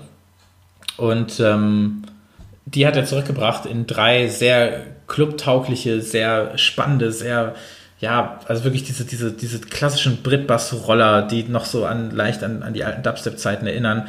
Da sind drei Tracks drauf, gerade Angels oder auch Buddy Music war, glaube ich, der zweite Track auf der EP. Die haben mich extrem begeistert. Ähm, leider war die Platte sehr schnell ausverkauft und ähm, aber das ist ja so ein, so ein häufiges Problem äh, bei uns. Aber wie gesagt, da wurde direkt ein Album angekündigt und das kam auf Ostgut. Und da habe ich gedacht, okay, so wie, so wie sehr viele aus der Zeit, hat auch er sich vielleicht so ein bisschen mehr in die Techno-Richtung orientiert. Und jetzt kommt das Album auf Ostgut raus. Okay, wird das vielleicht auch erst so sein, aber Pustekuchen. Ähm, ich glaube, dass das eines meiner Lieblingsalben des Jahres ist und das glaube ich aus sehr gutem Grund, denn er vereint wieder auf dieser Platte diese, die Dinge, die ich schon immer an ihm geliebt habe. Es sind diese sehr, er weiß sehr gut mit Vocal Samples umzugehen. Die fand ich schon immer großartig. Gerade auf Great Lengths, sein, seinem 2009er Meisterwerk, finde ich, hat er Vocal Samples wie kaum ein zweiter ähm, angewandt. Er hat sehr viel, er hat sehr viel mit, mit, mit Drum and Bass, mit, äh, mit Dubstep, mit, mit Garage, er hat viel mit House hantiert und er hat so einen ganz, ganz eigenen Stil, genauso wie ich den bei zum Beispiel bei einem seiner, seiner Brüder im Geiste, Faulty DL, immer wieder raushöre, so hört man bei Martin auch immer so einen ganz speziellen Sound raus. Und den hat man auch noch gehört, wenn er eher auf gerade Beats gesetzt hat. Aber jetzt wird es halt wieder so ein bisschen, ein bisschen holpernder, ein bisschen stolpernder. Und das hat mir, hat mir sehr gut gefallen. Ich bin tatsächlich sehr begeistert von einigen der Tracks, die er, äh, die er auf diesem Album hat. Und ähm, bin hellauf begeistert davon. Ähm, du hast ja schon angedeutet, ähm, das Debütalbum Great Lengths ähm, von 2009 war ja streng musikwissenschaftlich beurteilt der Hammer. Nee, das war, das war der Wahnsinn. Das war genau das richtige Album zur richtigen Zeit. Wie er aus diesen ganzen Unterschied, unterschiedlichen Stilen eine eigene Musik gemacht hat, das war echt äh, Wahnsinn. Und ich erinnere mich noch, wie der Drum and Bass Beauftragte des ähm, Münchner Plattenladen optimal mir das Ding in die Hand gedrückt hat, hey, die musst du mitnehmen, die ist der Wahnsinn. Und ich habe die mitgenommen und das war der Wahnsinn. Und der, damals hat man irgendwie auch dann das Gefühl gehabt, dass in diesem Genre alles möglich ist. Also auch mit, mit diesem Album. Und ähm, ich, ich habe das jetzt in Vorbereitung auf den Podcast nochmal gehört und es ist echt äh, der Wahnsinn. Aber wir, wir, reden ja über Voids. Ähm, bin auch der Meinung, dass die anderen Alben danach nicht mehr ganz so toll waren. Und ähm, aber ich, ich hatte auch mit, mit dem neuen Album am Anfang Probleme. Ich habe äh, in Anführungszeichen erstmal keinen Zugang zu den Tracks bekommen und, und habe gedacht, das ist der übliche, die, dieser übliche Genre-Mix aus äh, Post, Dubstep, Drum and Bass und so weiter und so fort. Und ähm, es zahlt sich halt doch öfters aus, liebe Hörer, wenn man ein Album nicht nur einmal hört, sondern öfters hört. Und ähm, nach mehrmaligen Hören habe ich gecheckt, dass es äh, ein sehr, sehr gutes Album ist. Und ich würde sogar so weit gehen zu sagen, dass es sein zweitbestes Album ist. Definitiv. Und, und ähm, das ist ja auch eigentlich keine, ist ja auch eigentlich nicht normal, dass man sein zweitbestes Album äh, fast zehn Jahre nach seinem besten Album veröffentlicht. Also eigentlich werden die Leute ja immer schlechter. Ne? Und ähm, äh, Try to Love You ist mir ähm, im Gedächtnis geblieben, ein relativ kurzer Track, der auch wieder ein astreines Stück Jazz ist. Also die, die, die Bandbreite von, von Stilen auf diesem Album ist sehr, sehr äh, breit und äh, es gibt sehr offensive Tracks. Es ist äh, es, eigentlich ist es so bunt wie das Cover. Also das Cover ist jetzt nicht äh, schreiend bunt, aber für ähm, das Cover eines Osco-Ton-Albums, die meistens also in 99% der Fälle schwarz-weiß sind, ähm, ist es schon relativ bunt und äh, das drückt auch irgendwie die Musik aus. Aber nach wie vor gilt, äh, das Debütalbum ist äh, das Maß aller Dinge in Sachen Martin. Das ist so, ja. Hast du die neue, die neue EP denn äh, gehört, die Angels EP? Äh, nein, leider noch nicht. Unbedingt, noch nicht. unbedingt machen, wirklich. Das sind 19 Minuten, die du mehrfach investieren möchtest. Also das ist wirklich, das ist wirklich, wirklich großartig. Das ist das, wo du sagen würdest, okay, die Tracks würden vielleicht auf dem Album so ein bisschen untergehen, vielleicht der eine oder andere würde passen. Aber dafür sind 12 Inches, dafür sind EPs gemacht, weil das ist so auf den Punkt in 20 Minuten und das ist einfach großartig.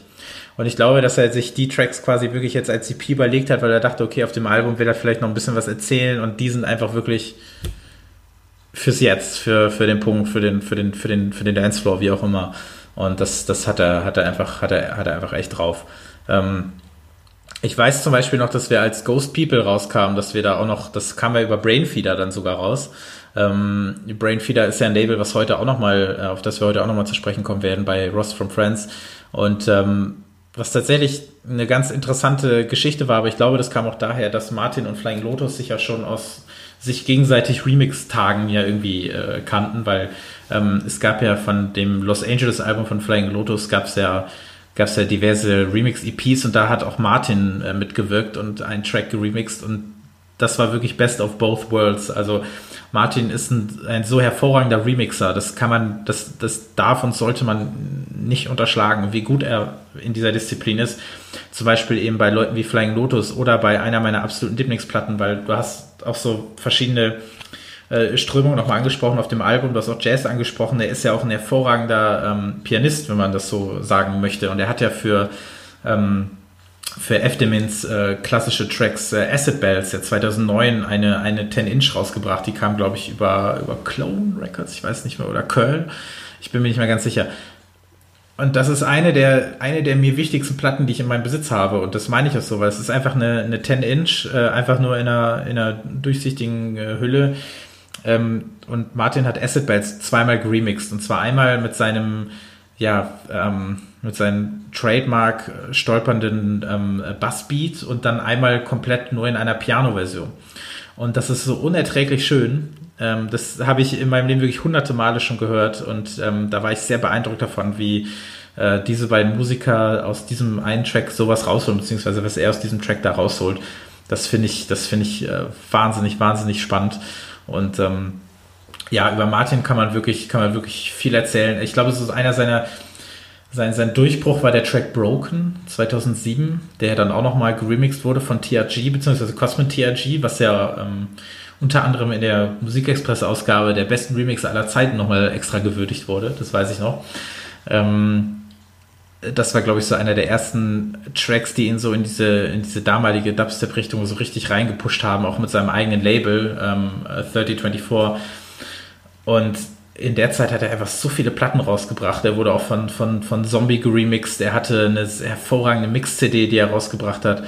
Ähm, äh, ach, das ist einfach so viel. Und es gibt noch eine, nee, eine 12-Inch, das ist glaube ich genau. Und zwar erschien die auf All City Records, über die würde ich gerne noch sprechen. Das ist ja, glaube ich, ein Label aus, aus Dublin, die ja eher so auch in die Richtung äh, experimentellen ähm, Instrumental Hip-Hop gehen. Und da hat er zusammen mit Mike Slot eine 12-Inch rausgebracht, die heißt All Nights äh, Pointing Fingers. Und das ist nochmal so ein richtig, richtig, richtig fetter Geheimtipp, äh, den ich jedem nur ans Herz legen kann, wer Martin zugeneigt ist, aber sich vielleicht eher so in die, vielleicht an die sehr bekannten EPs oder vor allem nur an die Alben richtet oder sowas, was glaube ich in der Musik sowieso ein Fehler ist, weil da das meiste dann auch eher so auf 12 Inches oder so passiert.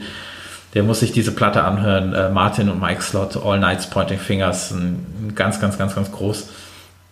Ähm, ja, ich würde am liebsten die gesamte Diskografie durchgehen, weil mir wirklich tatsächlich immer wieder auffällt, wie, ähm, ja, wie wichtig so seine Musik irgendwie für mich auch gewesen ist. Falling for You heißt übrigens die EP, die ich vorhin angesprochen habe. Das war der erste Release auf Ostgut, das war 2015.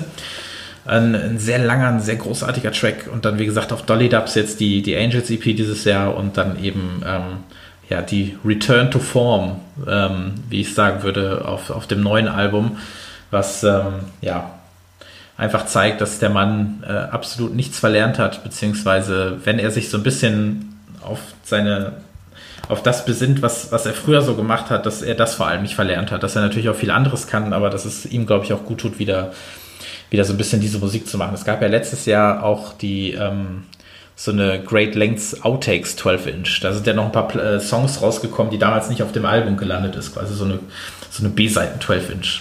Und äh, die hat tatsächlich auch wieder Lust auf mehr gemacht und mich auch wieder daran erinnern lassen, wie, äh, ja, wie gut, wie gut seine Musik gewesen ist. Ich meine, alleine so ein Track wie Vancouver, das ist, das ist der absolute Wahnsinn. Ich komme aus dem Schwärmen irgendwie gerade nicht raus. Äh, Wenn es zu viel wird, dann äh, unterbrich mich einfach oder schrei irgendwas oder so.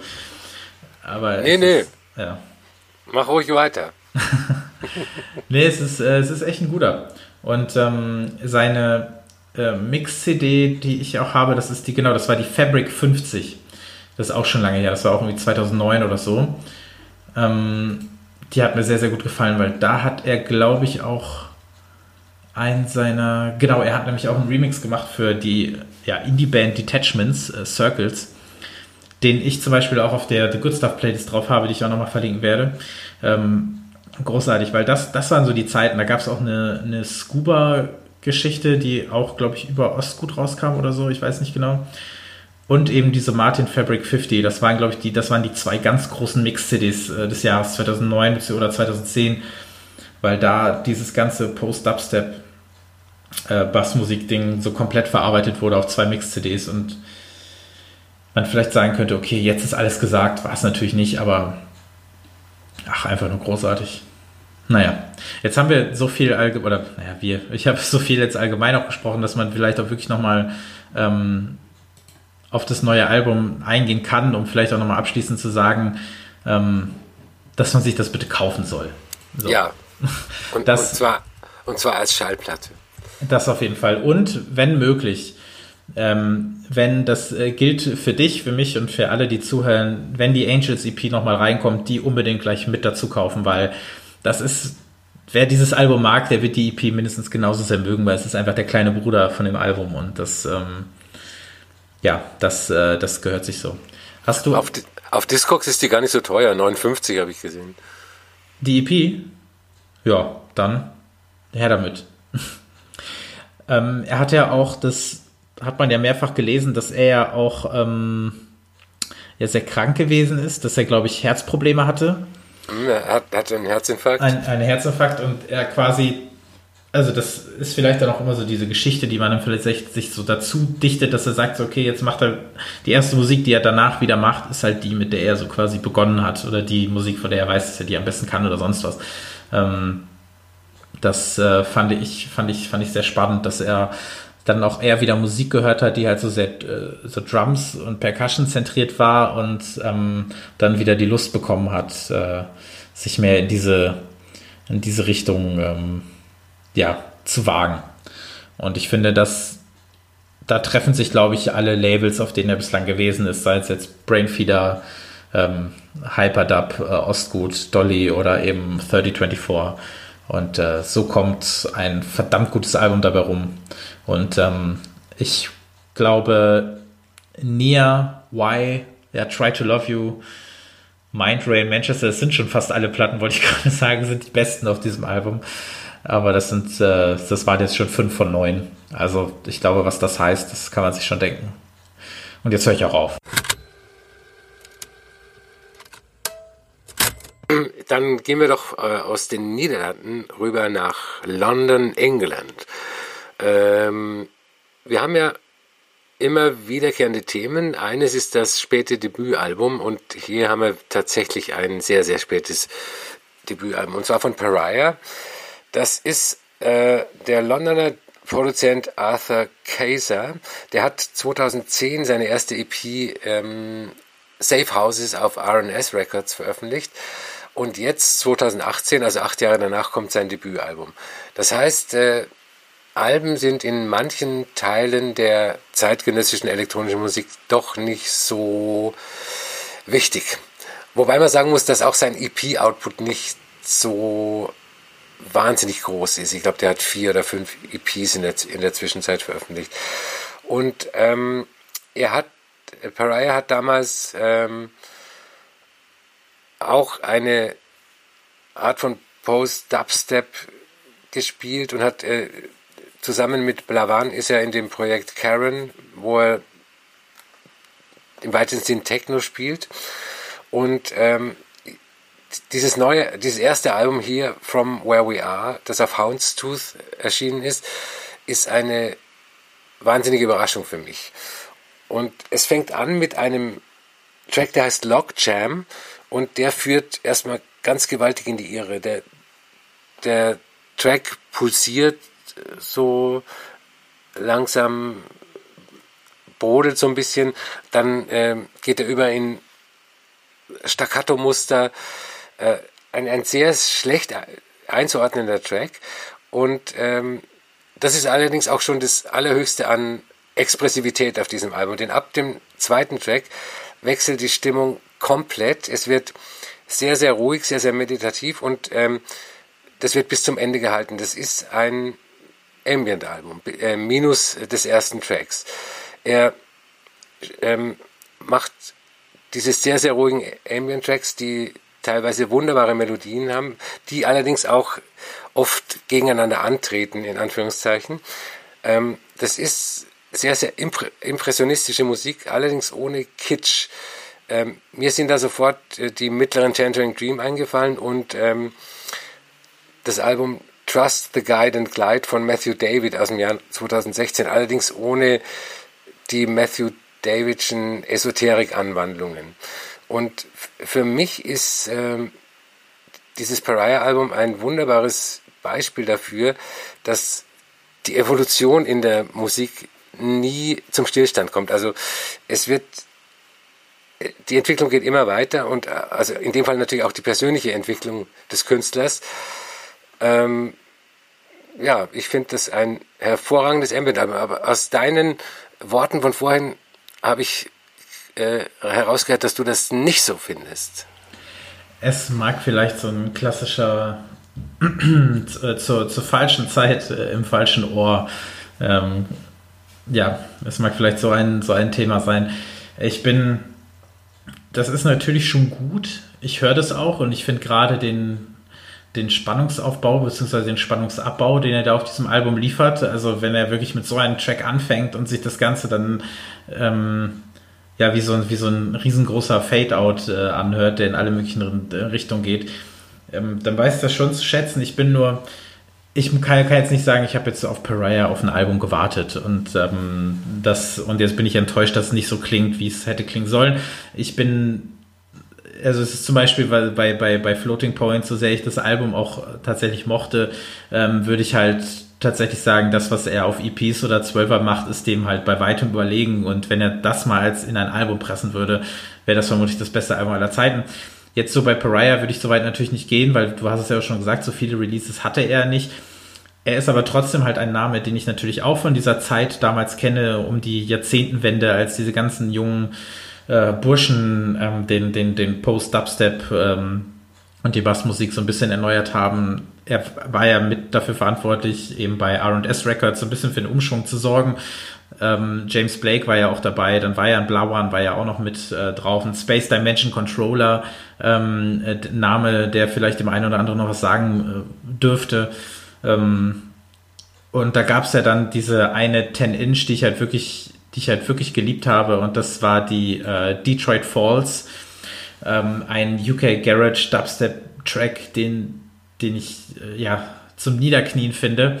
Wo ich mir denke, okay, wenn er da weiter dran angeknüpft hätte, dann hätte er es mit mir auf jeden Fall relativ einfach gehabt.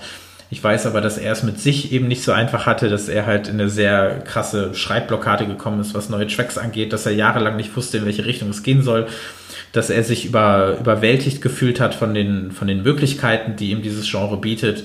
Ähm, und er dann eben einfach in der Sackgasse gelandet ist, sich in eine Sackgasse hinein produziert hat und ähm, ja, es gab ja noch äh, die, die Rift-EP danach und das ist es dann halt auch gewesen und dann hatte er es natürlich leichter mit Karen Musik zu machen, weil da ist ja der Auftrag relativ klar.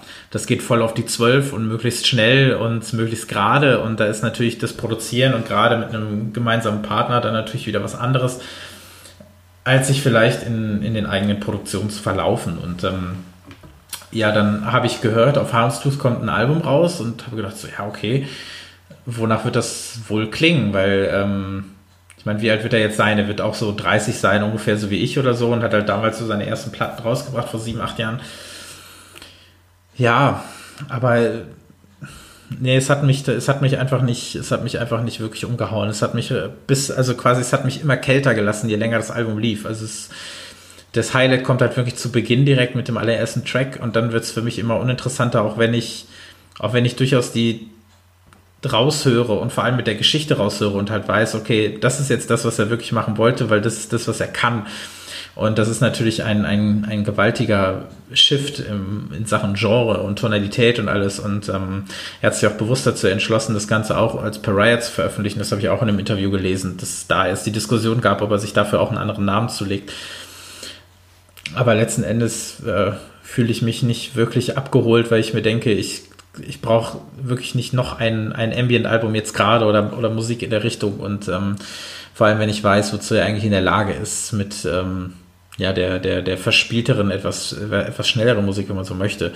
Das ist aber vielleicht eher ein Problem, was äh, an mir liegt und weniger an ihm, denn wie gesagt, ich höre die Klasse des Albums durchaus raus, aber es ist nichts, was mich jetzt gerade irgendwie groß äh, catcht, muss ich gestehen. Verzeihst du mir? Wir müssen ja nicht immer einer, äh, ich verzeih dir, wir müssen ja nicht immer einer Meinung sein. Nee, das stimmt. Das stimmt. Das ist dann in diesem Fall so, also wie gesagt, es gibt oft Alben, also zum Beispiel Helena Hau von Martin, das, ähm, das sind dann so, oder, oder, oder wenn es mal wieder zu Actress kommt oder so, das sind ja so Alben, äh, oder auch DJ Cosi in diesem Jahr, äh, Fortet, das sind dann natürlich so Platten, die wir ja auf jeden Fall mitbringen und wer sie vorstellt, ist es egal. Jetzt haben wir natürlich so ein paar Sachen. Ich glaube auch die nächste Platte, die ich äh, mitgebracht habe, oder Platte ist zu viel gesagt, die gibt es ja in sich gar nicht. Ähm, das sind dann wieder so die, die, äh, die persönlicheren Empfehlungen und es geht ja dann in dem Fall ja auch weniger darum, den anderen zu überzeugen, sondern es ist natürlich halt super, wenn ihr da draußen euch jetzt diese Platte anhört oder es gibt ja auch einen Track auf der Playlist, wenn ihr euch das anhört und dann denkt so, wow, okay, das war eine Spitzenempfehlung, das kaufe ich mir jetzt oder das höre ich mir 700 Millionen Mal auf Spotify an, damit der Künstler einen Euro damit kriegt, dann ähm, sind wir auch glücklich. Also darum, darum geht es ja eigentlich. Ich habe es gerade angesprochen, die nächste Platte, die ich vorstellen möchte, ist eigentlich keine Platte, die es wirklich gibt, denn die Platte wird definitiv nicht als solche veröffentlicht, denn es handelt sich eigentlich ja weder um ein Album noch um ein EP, sondern im offiziellen Sprachgebrauch wird das Ganze als Mixtape betitelt. Und zwar darf ich mich freuen, jetzt endlich mal im Rahmen dieses Podcasts über S4U ähm, zu sprechen. S4U heißen eigentlich Something for You und die hatte ich in unserer Jahresendausgabe einmal kurz angesprochen als es darum ging, über die äh, Entdeckungen des Jahres und die ähm, Songs des Jahres zu sprechen. Und ähm, einer meiner Songs des Jahres, ich glaube auf Platz zwei letzt, letzten Jahres, was meine Songs angeht, war nämlich äh, Friends von S4U, Something for You. Und ähm, wir haben ja auch schon des Öfteren über das über den neuen R&B gesprochen, über den das, äh, das das vielleicht das kontemporäre Update des R&B. Wir haben über Leute wie Keleda gesprochen, über Jesse Lancer haben wir gesprochen. Wir hatten ja auch Smurz vor ein paar Ausgaben. Das geht ja auch schon so ein bisschen in die Richtung. Und was ich bei äh, S4U oder Something for You einfach so mag, ist dieser, diese komplette Hingabe zu den, zu den, äh, zu dem Einfluss. Ähm, S4U, das sind Rosita Bonita und Prince George. Ich gehe mal davon aus, dass es Künstlernamen sind. Bin mir aber nicht hundertprozentig sicher. Äh, Fände es aber auch schön, wenn sie äh, genauso, äh, genauso heißen würden. Die beiden kommen aus London und ähm, ja, bilden zusammen dieses, äh, dieses Retro-RB-Duo und haben mich letztes Jahr auf genau dem richtigen Fuß erwischt. Denn ich habe das Video zu Friends zufällig gesehen über den YouTube-Channel von NTS Radio. Die äh, produzieren ja auch Musikvideos. Und die haben eben zu dem Song Friends ein Musikvideo produziert und den Song habe ich sofort in mein Herz geschlossen, weil er komplett diesen, diesen wunderschönen 90s RB in seiner Produktion, in seinem in seinem Sound und in, in, seinen, in seinem Vortrag so wunderbar umgesetzt hat, dass ich komplett begeistert war, mir sofort den Rest angehört habe. Es gab so eine, so eine Kurz-EP, auch nur digital und noch ein paar Einzeltracks, also wirklich nicht, nicht viel. Ich glaube, sieben Tracks oder so hatten sie insgesamt oder sechs. Und ähm, dann wurden jetzt vor ein paar Monaten die ersten paar Tracks hochgeladen, die halt vielleicht für eine, für, für, für was Neues stehen würden. Das Ganze wurde dann angekündigt eben als Hard to Say, als erstes Mixtape. Ich glaube, sieben oder acht Tracks sind es insgesamt. Und ähm, ja, ich finde es super, jetzt mal über das äh, sprechen zu können, weil ich glaube, dass wir es hier wirklich mit so einem kleinen Geheimtipp zu tun haben, der echt ein bisschen Aufmerksamkeit verdient. Ich habe es auch letztes Jahr schon versucht, ähm, als es wirklich nur die ersten paar, paar Tracks gegeben hat. Ich glaube, seit 2016 machen sie jetzt Musik, haben sich jetzt auch für die neue EP, die halt wirklich ganz in dem Zeichen dieses, dieses klassischen 90s RB steht, der halt, ähm, aber vielleicht muss man das dazu sagen, das ist nicht dieser, dieser Brandy Schmacht RB, sondern es ist eher dieser, es ist eher dieser, ähm, Ne, Party R&B ist es auch nicht, aber es geht vielleicht eher so in diese Elia-Richtung. Und ähm, das hat mir immer sehr imponiert und sehr gefallen. Es sind, es sind tanzbare Tracks, es sind wunderbar produzierte Tracks. Ich finde den Sound wahnsinnig toll. Und ähm, ja, wer das hört und sich nicht sofort äh, ja, äh, Buckethead und ähm, Adidas Jacke anziehen möchte, dem kann ich auch nicht helfen, weil ähm, das ist einfach, das ist einfach großartig und ähm, ja, die äh, EP Hard to Say, wie gesagt, die, die schwimmt in dem gleichen Fahrwasser. Es sind äh, einige Gastbeiträge dabei. Ich kenne die Leute auch überhaupt nicht, die, die da mit dabei sind, aber ich glaube, es ist, hat sich da mittlerweile halt so eine kleine, so eine kleine Szene gebildet, auch in London, was das angeht. Und ähm, wenn man sich da mal so ein bisschen durchhört und, und die, die Empfehlungen weiterhört, die einem da so gegen, äh, gegenüberkommen, dann ist das auf jeden Fall ähm, eine schöne kleine Schatzsuche und S4U auf jeden Fall ein, ein Projekt, das ich äh, von Herzen gerne nur weiterempfehlen würde. Und jetzt würde mich echt mal interessieren, was äh, du dazu sagst, weil ich ja weiß, dass du ja zumindest mit den, mit den neueren Anwandlungen von RB durchaus was anzufangen weißt.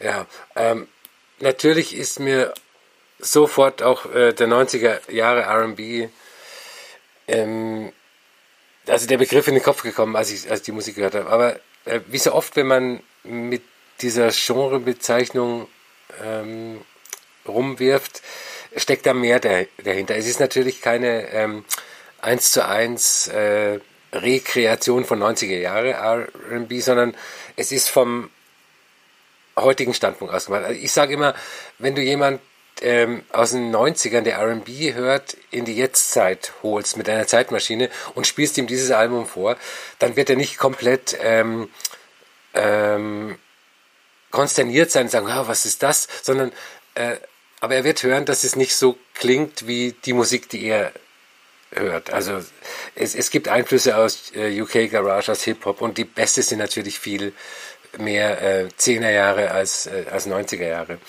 Ähm, was ich sehr gut finde und, und was sehr auffällig ist, ist die, ich nenne es mal Architektur der Songs. Also wie, wie diese Songs ähm, zusammengebaut sind. Wenn, wenn man sie jetzt, wenn man sie mit Häusern vergleicht, ähm, dann wäre die einfachste Bauweise wäre ein, eine Art Schuhkarton, ein Bungalow mit vier Wänden und einem Dach, einem Flachdach drauf. Und die, diese Tracks sind alles andere. Die haben einen sehr, sehr komplexen, verschachtelten Grundriss, haben Giebel und Erker und sicher wahrscheinlich irgendwelche Geheimtüren, die in, in Zimmern führen, die keine ähm, die nicht auf dem Grundrissverzeichnis sind. Und die, die Einflüsse, die sie selber nennen, Usher, Janet Jackson und, und so weiter, die schlagen sich, glaube ich, eher in der Soundästhetik wieder, also in, im Sound, in der Musik und, und nicht so sehr in, in Songwriting. Und ähm, es gibt ein Stück auf dem Album, das heißt Heart, das war die zweite Vorabsingle mhm. und äh, das ist durchaus vorstellbar, dass das ein Mainstream-Hit wird. Also ich wüsste nichts, was dagegen sprechen würde. Es müsste nur der Mainstream mitbekommen, dass es diesen Song gibt und müsste ihn äh, Milliarden Mal auf Spotify anklicken. Also das, die haben echt äh, wahnsinniges Potenzial, glaube ich, in allen Bereichen, künstlerisch und kommerziell. Das ist halt so das Spannende, ne? Es ist halt dann wieder die Frage, richtiger Zeit, richtiger Ort, richtiges Label, was ja so oft der Grund ist für irgendwas. Also du musst halt irgendwie an das richtige Label kommen und dann ähm, passiert das meiste schon von alleine, wobei das ja mittlerweile auch nicht mehr unbedingt so sein muss, weil du ja auch ähm, mittlerweile hilft ja auch der YouTube-Algorithmus und macht ja mittlerweile auch Stars. Aber ähm, ja, ihnen ist es zu gönnen, weil als ich gerade geguckt habe, waren es noch zweieinhalbtausend Likes auf Facebook. Also es ist, es ist noch ähm, mittlerweile, sie liken immer noch jede einzelne Social Media Menschen und das machen eigentlich auch nur die Leute, die es noch nötig haben. Also, ähm, also immer wenn ich es irgendwie verlinkt habe oder so, haben sie es mitbekommen und das, wer groß ist, der braucht das natürlich nicht mehr. Ähm, aber ja, ich äh, bin, wer irgendwie was damit anfangen kann, äh, hört euch das, hört euch das echt an da, da schlummert wirklich, da schlummert wirklich eine ganze Menge und ähm, verdient es auf jeden Fall äh, etwas mehr Aufmerksamkeit zu bekommen. Und ansonsten hört euch nicht nur den, den Kram an, sondern halt auch äh, Too Much, Twice und natürlich Friends, einer der besten Songs des Jahres 2017. Und ähm, da wird der Einfluss sogar noch deutlicher. Und wie gesagt, bei diesem Mixtape-Album, was auch immer, es sind ja, glaube ich, sogar zwölf Tracks oder so, ich weiß gar nicht, wie ich auf acht gekommen bin, äh, insgesamt mit Skits und so weiter. Ähm, werdet ihr, glaube ich, eure, eure Freude haben. Und ähm, ja, dafür muss der Podcast auch sein, dass man vielleicht noch mal so ein paar äh, kleinere Empfehlungen hier raushauen kann. Äh, kommen wir zu einem Künstler, ein Album, äh, das, wo mir sowohl der Künstlername als auch der Albumtitel wahrscheinlich Ausspracheschwierigkeiten bereiten wird. Aber probieren wir es doch einfach mal. Der Mann heißt Sam Haar, wie das Haar, und das Album heißt EUSO oder USO, E-U-S-O. Ähm, Sam H. kennt man vielleicht äh, aus dem Duo Blondes, äh, wo er zusammen mit Zack Steinman, äh, ich sag mal, experimentellere Hausmusik macht, die so einen leichten kosmischen, also Kraut, krautig kosmischen Dubby-Einfluss hat. Ähm, die machen auch alles mit Hardware. Ähm, ich empfehle einfach mal ein, auf YouTube ein ähm, Video anzuschauen äh, von einem Live-Auftritt. Da stehen sehr, sehr viele Geräte vor diesen beiden Menschen rum. Und ähm, die haben ihre Platten oder das erste Album auch auf ähm, Revenge International veröffentlicht, wo äh, Kate NV von vorhin. Swisher, ne? Meinst du das Swisher-Album? Äh, genau, ja. Das ja, ist, äh, da, genau, das äh, können wir dann schon mal abhaken, dass wir das erwähnt haben, weil das Album äh, liebe ich über, das war bei mir auf Platz 3 2013. Ich, diese Sachen weiß ich ja immer irgendwie noch. ähm, ja, also das Album äh, ist der absolute Wahnsinn. Also gerade ähm, äh, Elise ist ja der letzte Track auf dem Album, den habe ich, den habe ich noch so im Ohr. Der, der baut sich so sensationell auf. Das ist so ein genial, krautig, ja, kosmisch, du hast es gesagt, Hausalbum das, äh, das zieht dir die Schuhe aus. Das ist der absolute Wahnsinn. Das Album letztes Jahr war so mittelgut, aber darum soll es auch nicht gehen. Ja, und jetzt hat äh, dieser Sam H. sein erstes Soloalbum veröffentlicht äh, und das erscheint auf dem Label Modern Obscure Music, ein Label aus Barcelona, von dem ich vorher auch noch nicht so viel gehört habe. Ähm, und der Name des Labels sagt genau aus, was, was die veröffentlichen. Es ist moderne, obskure Musik. Ähm, man, man, könnte sagen, äh, dass Sam H. mit seiner Solo-Musik, der Musik von ähm, Blondes, so die letzten Dancefloor-Ambitionen rausnimmt. Äh, also der lässt die Beats weg. Es ist sehr experimentelle Musik, auch wieder sehr abstrakt und sehr, sehr, sehr düster. Ähm, es kommt zu größten Teilen aus analogen Synthesizern. Ähm, man hat wieder äh, so einen leichten Ambient-Einschlag, obwohl hier äh, viel mehr passiert als auf äh, durchschnittlichen Ambient-Alben. Ähm, es gibt Streicher aus den Synthesizern. Es ist von ein, eine sehr, sehr fordernde Hörerfahrung. Ich habe das, das ist das zweitletzte Album, was ich vor der Aufnahme äh, zu diesem Podcast gehört habe. Vor Badisch Manko habe ich mir das nochmal angehört und das ist schon äh, weird shit und es wird immer komischer, je öfter man das hört. Also komischer im guten Sinn, wie ich finde.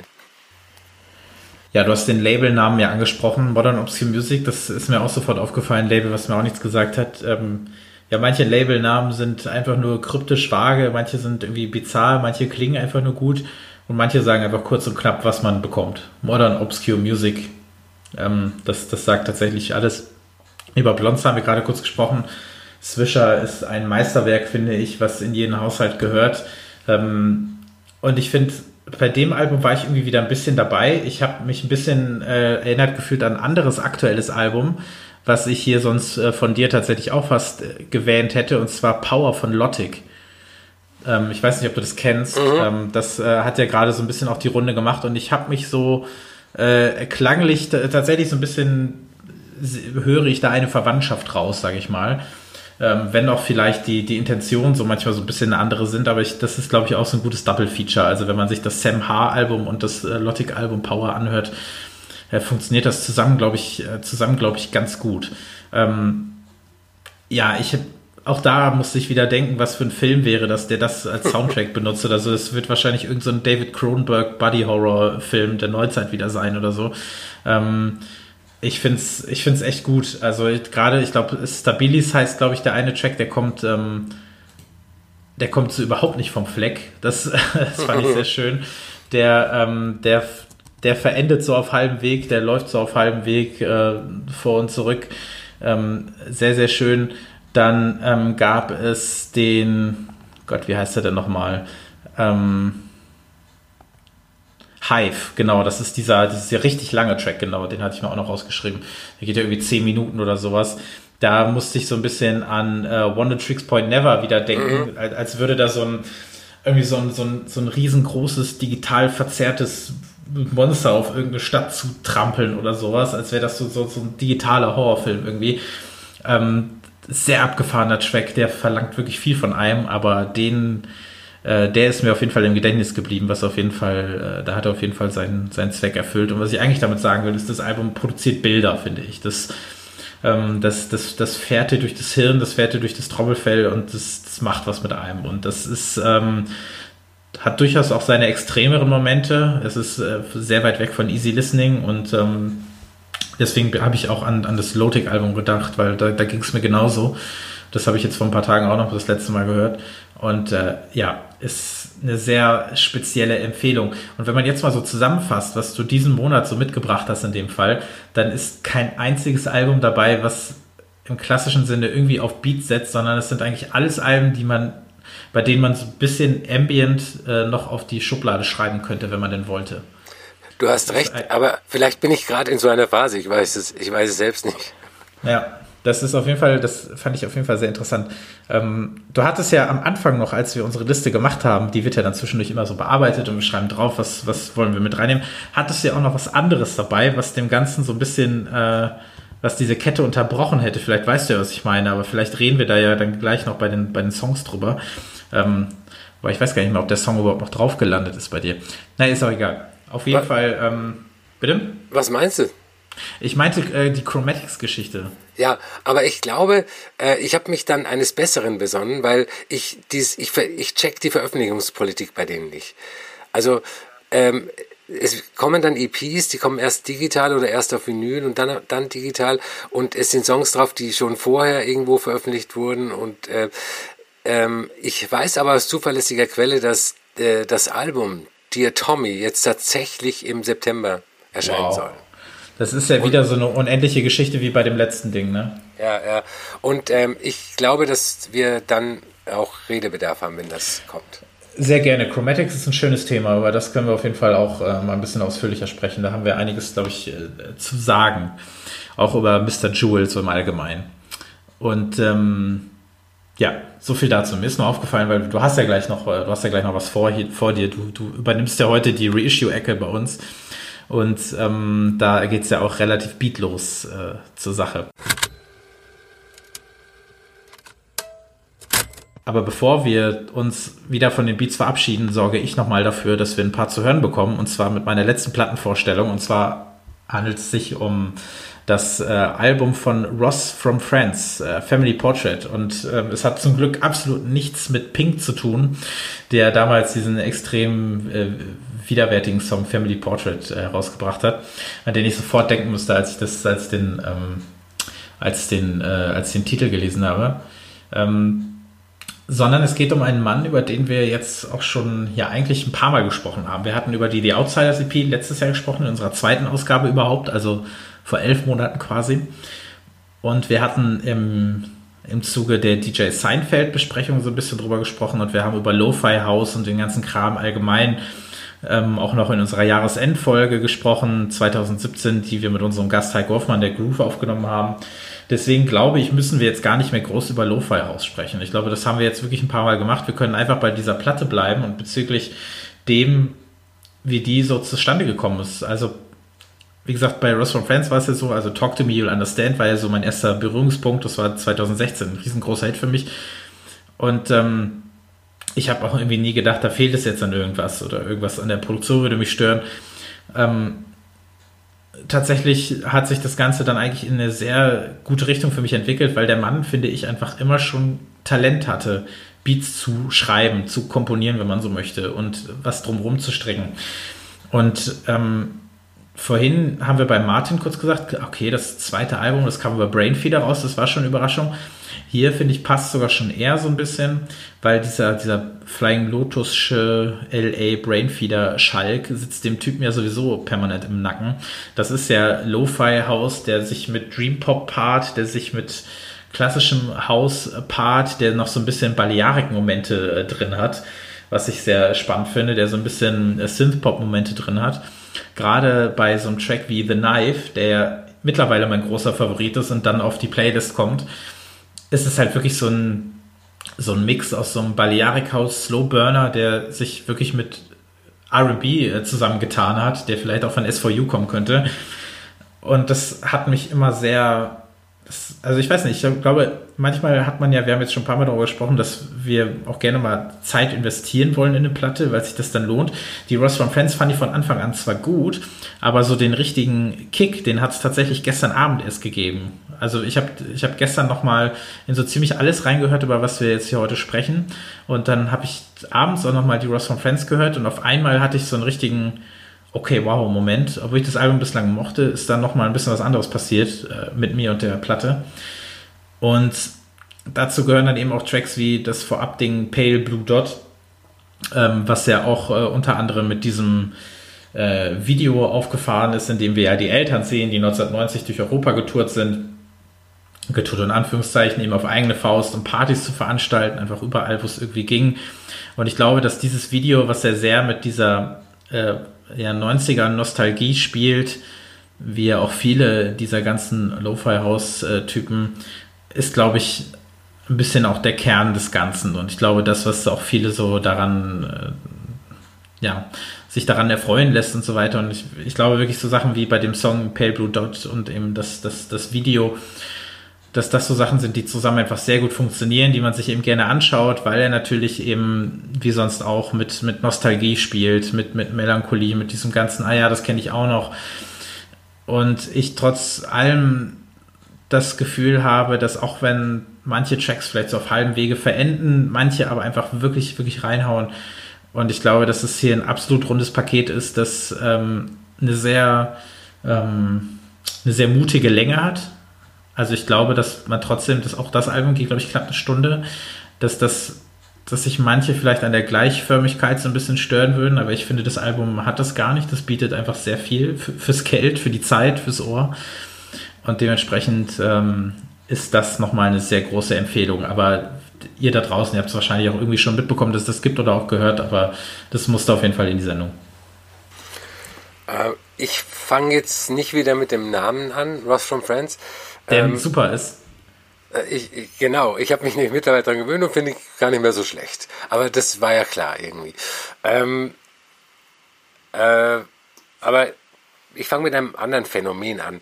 Es ist ja oft, wenn man viel Musik hört und oder hören muss auch, und du hörst ja auch viel Musik, dann wird man schnell gelangweilt, weil, weil man die Geduld verliert. Und ähm, mir ging es mit dem Album von Ross from Friends am Anfang ähnlich wie beim mit dem Martin-Album. Ich habe es einfach nicht gecheckt. Oder besser, es war so, so das typische Nerd-Verhalten. Äh, früher war er besser, die EPs haben mir besser gefallen. Äh, und dann äh, kommt das Album auch noch bei Brainfeeder, einen, ein, natürlich einem Indie-Label, aber einem relativ großen Indie-Label für einen äh, Bedroom-Produzenten wie Ross from Friends. Ähm, aber wenn man, wenn man das an, das Album anhört und blendet alles andere aus, was natürlich sehr schwer ist und was man normalerweise auch nicht macht. Also man blendet, blendet alle EPs aus, die er vorher gemacht hat, alle Tracks, die er vorher gemacht hat.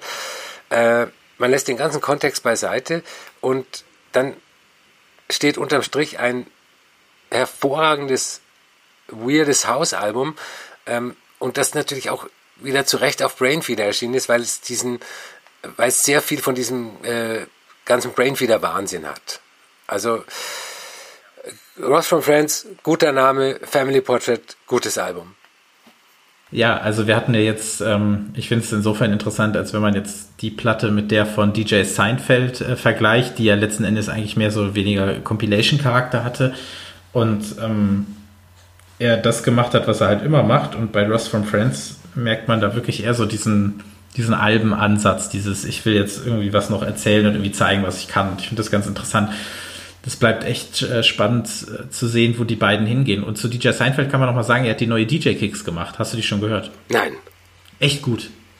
Echt gut. Aber es ist äh, klar, man sagt ja dann, wie, wie viele von den Dingern muss man noch hören, aber ich finde, es ist ein sehr schöner Mix geworden.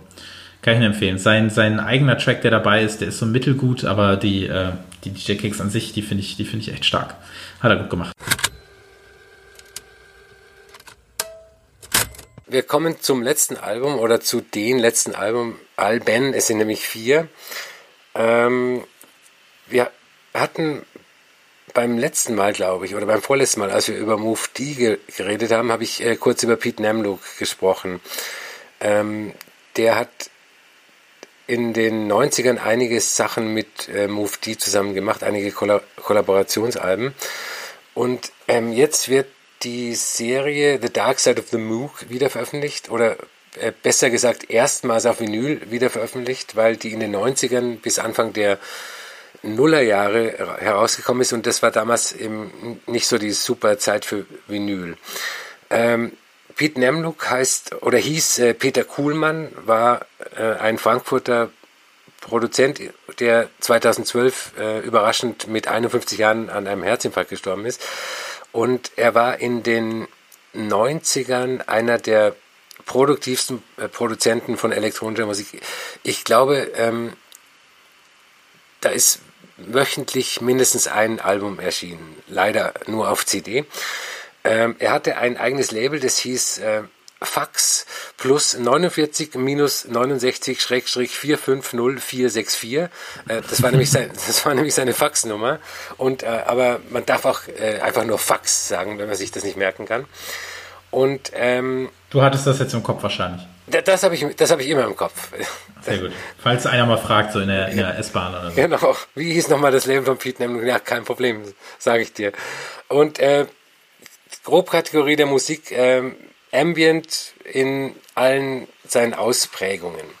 Und ähm, inspiriert von den Elektronikpionieren aus den 70ern wie Tangerine Dream und Klaus Schulze, über den wir auch äh, in einem der Podcasts geredet haben. Klaus Schulze, einer der ähm, maßgeblichen Produzenten in den 70ern, der sich hinter einer Burg von Synthesizern auf der Bühne versteckt hat.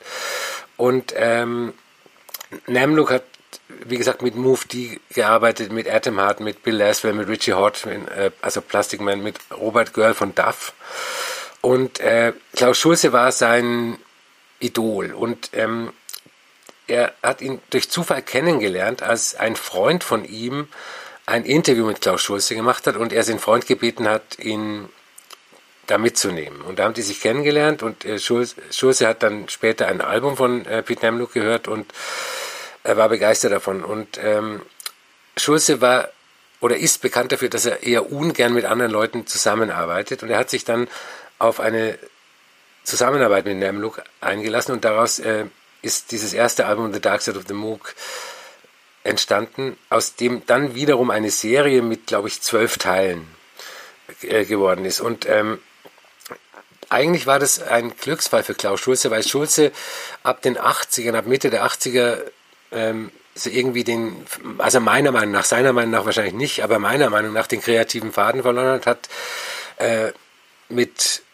nur noch digital produziert. Die Musik war eher so transiger After-Hour-Scheiß. Also ich kann die Alben ab Mitte der 80er Jahre nicht anhören. Und ähm, Pete Nemluk hat ihn praktisch äh, überzeugt davon, seine alten äh, Moog-Synthesizer wieder vorzukramen und ähm, und darauf Musik zu machen. Und das hat meiner Meinung nach dazu geführt, dass er wieder zu seiner alten Kreativität äh, gekommen ist. Und ähm, die Musik ist sehr dark, wie der, der Pink Floyd zitierende ähm, Titel der Serie auch sagt. Es ist äh, Ambient, manchmal ist er, es gibt manchmal sogar Beats. Ähm, Ambient-Musik, ähm, die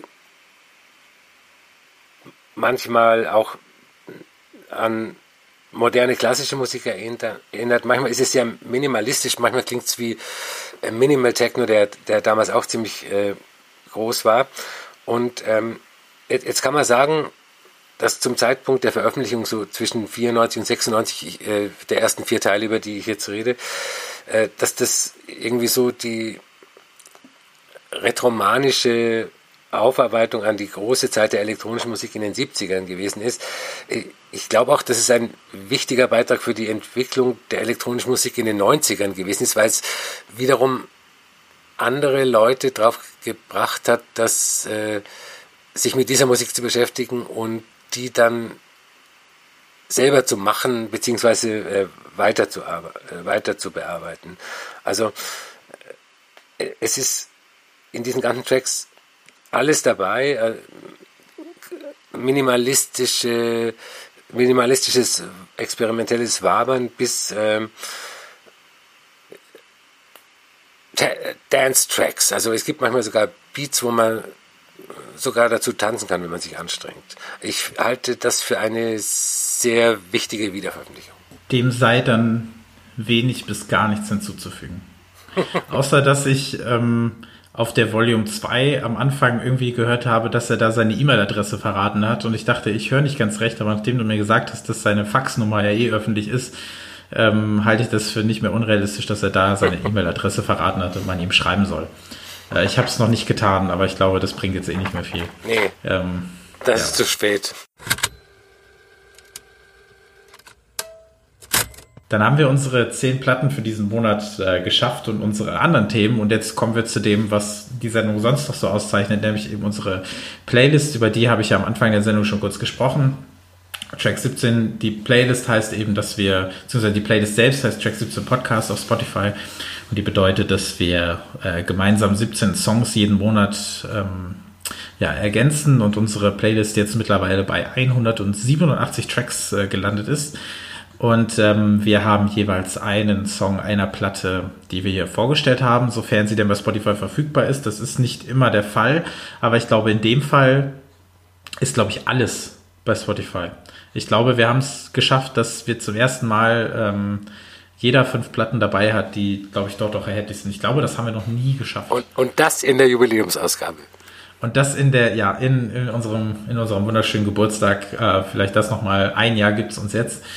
Und ähm, ja, neben den Tracks, die auf den Platten zu finden sind, die wir hier vorgestellt haben, haben wir dann ja immer noch ein bisschen Bonus dabei, damit wir auf 17 kommen.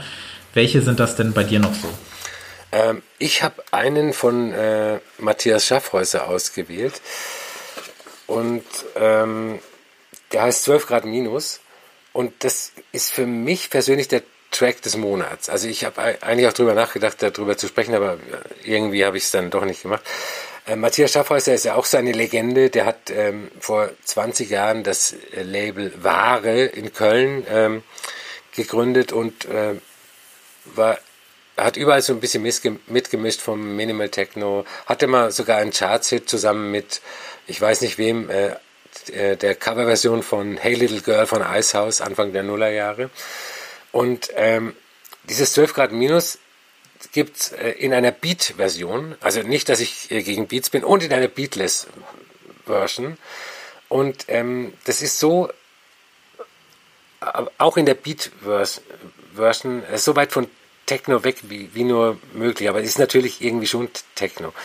Ähm, ich kann das nicht beschreiben, hört es euch an, das ist äh, der komplette Wahnsinn. Und dann habe ich noch ähm, äh, ein Track von Dena. Dena ist, ähm, die hatte 2014 ihr ähm, erstes Album veröffentlicht, Flash hieß das, eine bulgarische Musikerin in Berlin und ähm, das war sowas wie die ähm, kontinentaleuropäische MIA. Das Album ist leider ein bisschen untergegangen. Das ist, ähm, glaube ich, äh, produziert worden von äh, The Whitest Boy Alive und da kommt jetzt im Herbst das zweite Album und da habe ich den Vorabsong ähm, ausgewählt, die erste Single. Und was habe ich noch? Ähm, Borussiade, die, hat, die hattest du ja in einer der früheren Podcasts schon mal ähm, erwähnt oder wir hatten die in der, in der Playlist. Ja, äh, nur, nur erwähnt auf jeden Fall. Ja, Aber es wäre wär ein Album, was fast mal drin gelandet wäre, weil das schon sehr, äh, sehr gut ist. Und die hat jetzt eine ähm, EP draußen auf Unterton. Unterton ist das etwas ähm, experimentellere Label von Oskoton. Ähm, vorhin haben wir bei Martin drüber geredet. Und äh, das ist sehr, sehr düsterer Industrial Techno, sage ich mal. Der hat, ähm, der geht auch ziemlich auf die Zwölf. Es kommt äh, nach dem Comeback-Album von vor fünf Jahren, glaube ich, oder vier Jahren, kommt ein neues Nene Cherry Album, das auch wieder von Fortet produziert ist. Und mhm. ähm, ich bin mal sehr gespannt, wie das klingen wird. Ich kenne nur diesen einen Vorab-Track. Also es macht auch ähm, äh, einer von Massive Attack mit, also Fortet und ähm, einer von Massive Attack haben da rumproduziert. Und das letzte Album war ja sehr, sehr überraschend. Das hat auch, auch nicht so hundertprozentig nach Fortet geklungen, aber man hat einen sehr, sehr zeitgenössischen Einschlag in der Musik gehört und ich hoffe, dass das auch auf das neue Album zutrifft. Voll, ich bin total gespannt darauf. Also ohne, dass ich da große Erwartungen habe, aber ich finde diese Kombination aus, aus Musikern und Musikerinnen irgendwie sehr, sehr spannend. Und äh, ja, die äh, Borussia-Geschichte kann ich auch nur, kann ich auch nur jemals Herz legen. Ja, bei mir sind es diesmal äh, acht Tracks, wie gesagt, fünf ähm, von den Platten, die jetzt hier schon besprochen wurden. Und dazu der erste Song, der mich tatsächlich sehr überrascht hat, ich weiß nicht, wie es dir ging, von Eve Tomorrow. Der erste neue Track, den er über Warp hat veröffentlichen lassen. Da wird ja demnächst ein Album kommen.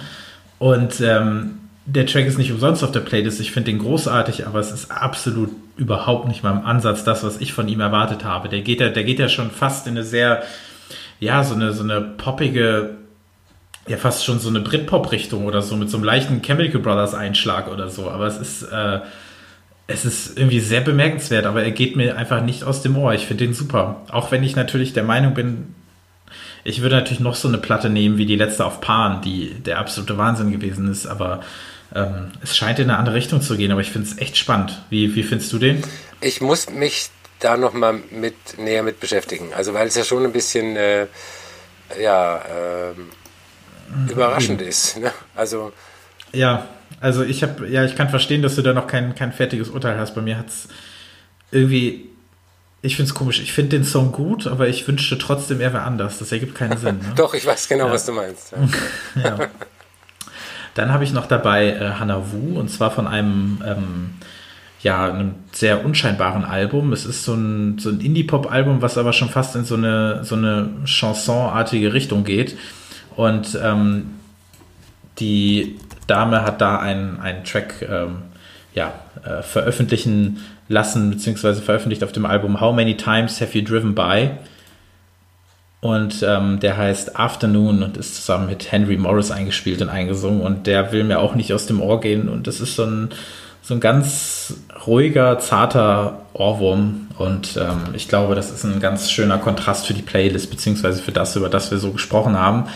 Und speaking of Kontrast, ähm, ich habe es mir nicht nehmen lassen, die Playlist mit Sierra zu bestücken. Ich glaube, Sierra kennst du sicher auch noch mhm. aus, aus den seligen 2000er R&B-Zeiten. Die Dame macht ja sehr viel Musik, auch in sehr großer Regelmäßigkeit. Ähm, man bekommt davon vielleicht gar nicht mal so viel mit, aber ich habe letztens über, über das Fact Magazine habe ich mal wieder ein bisschen geguckt, was gibt es sonst noch, was ich vielleicht verpasst habe. Und da wurde halt über, der neue, über den neuen Song von Sierra gesprochen, Level Up. Und der ist ja, der ist ja der Hammer. Das ist ja wirklich großartig. Das ist, äh, das, ist, das ist große Musik im Sinne von, die Musik will groß sein, aber sie funktioniert 1A und will mir nicht aus dem Ohr und äh, ich höre das echt oft und ähm, von daher gerne. Also gerne mehr davon. Ähm, ich bin ja eh der Meinung, also O von Sierra aus dem Jahr 2004 oder 2005 ist ja so ein großer Guilty Pleasure Song von mir und dementsprechend hatte ich immer ein bisschen was für sie übrig, aber äh, Level Up, großartig. Also das ist für mich die Form von, äh, von modernem Mainstream RB, mit dem ich sehr viel anfangen kann. Und ähm, weiß nicht, ob es dir gefallen wird oder würde, aber ähm, ich habe es mal auf die Playlist gepackt und ähm, ja, hört es euch mal an, vielleicht gefällt es euch ja so sehr wie mir. Auf jeden Fall Hannah Wu noch ein kleiner Geheimtipp vielleicht hinterher. Auch das Album kann man sich gerne mal anhören. Das ähm, ist auf jeden Fall noch ein kleiner Tipp. Und ja, Eve Tomorrow würde ich jetzt mal spontan sagen, wenn da ein Album kommt, äh, würde ich erstmal ganz vorsichtig als Thema gesetzt sehen. Es sei denn, das Album geht so komplett in die Hose wie das Gang Gang Dance Album, was ja mittlerweile draußen ist und von dem ich ja wirklich die Hoffnung hatte, ähm, es wird sowas von gesetzt sein hier als Thema, weil ich sehr gerne über Gang Gang Dance gesprochen hätte, aber ähm, nicht unter diesen Bedingungen. Nicht unter diesen Bedingungen. Ich weiß noch, dass wir einmal bei zuletzt gehörte Sachen oder so darüber gesprochen haben, dass es jetzt diesen Vorab-Song gibt und dem, dem mich richtig genervt hat. Und das Album ist leider äh, nicht gut. Es ist nicht gut, um das einfach mal so äh, diplomatisch auszudrücken. Und das ist wirklich schade, vor allem weil es das erst nach sieben Jahren ist. Aber gut, was soll man machen? Da haben wir das auch abgehakt. Und jetzt finde ich, ähm, darfst du äh, uns und allen noch mal kurz erzählen, was der neue Musikexpress so zu bieten hat. Was gibt es denn da so Wunderschönes zu lesen in der aktuellen Ausgabe? Also der, der jetzt noch am Kiosk ist, da gibt es unter anderem ein wunderbares Interview mit Helena Hauf von mir. Also, naja, so wunderbar ist nicht, aber das äh, würde ich sehr empfehlen. Wir haben eine Geschichte über Childish Gambino. Ähm, und einen Besuch bei Prince im Paisley Park. Wenn man so eine Vorstellung hat, wie crazy Prince-Fans sein können, also die alles äh, haben müssen, was Prince je aufgenommen hat. 50.000 Bootleg-Kassetten äh, und CDs und jedes Live-Konzert.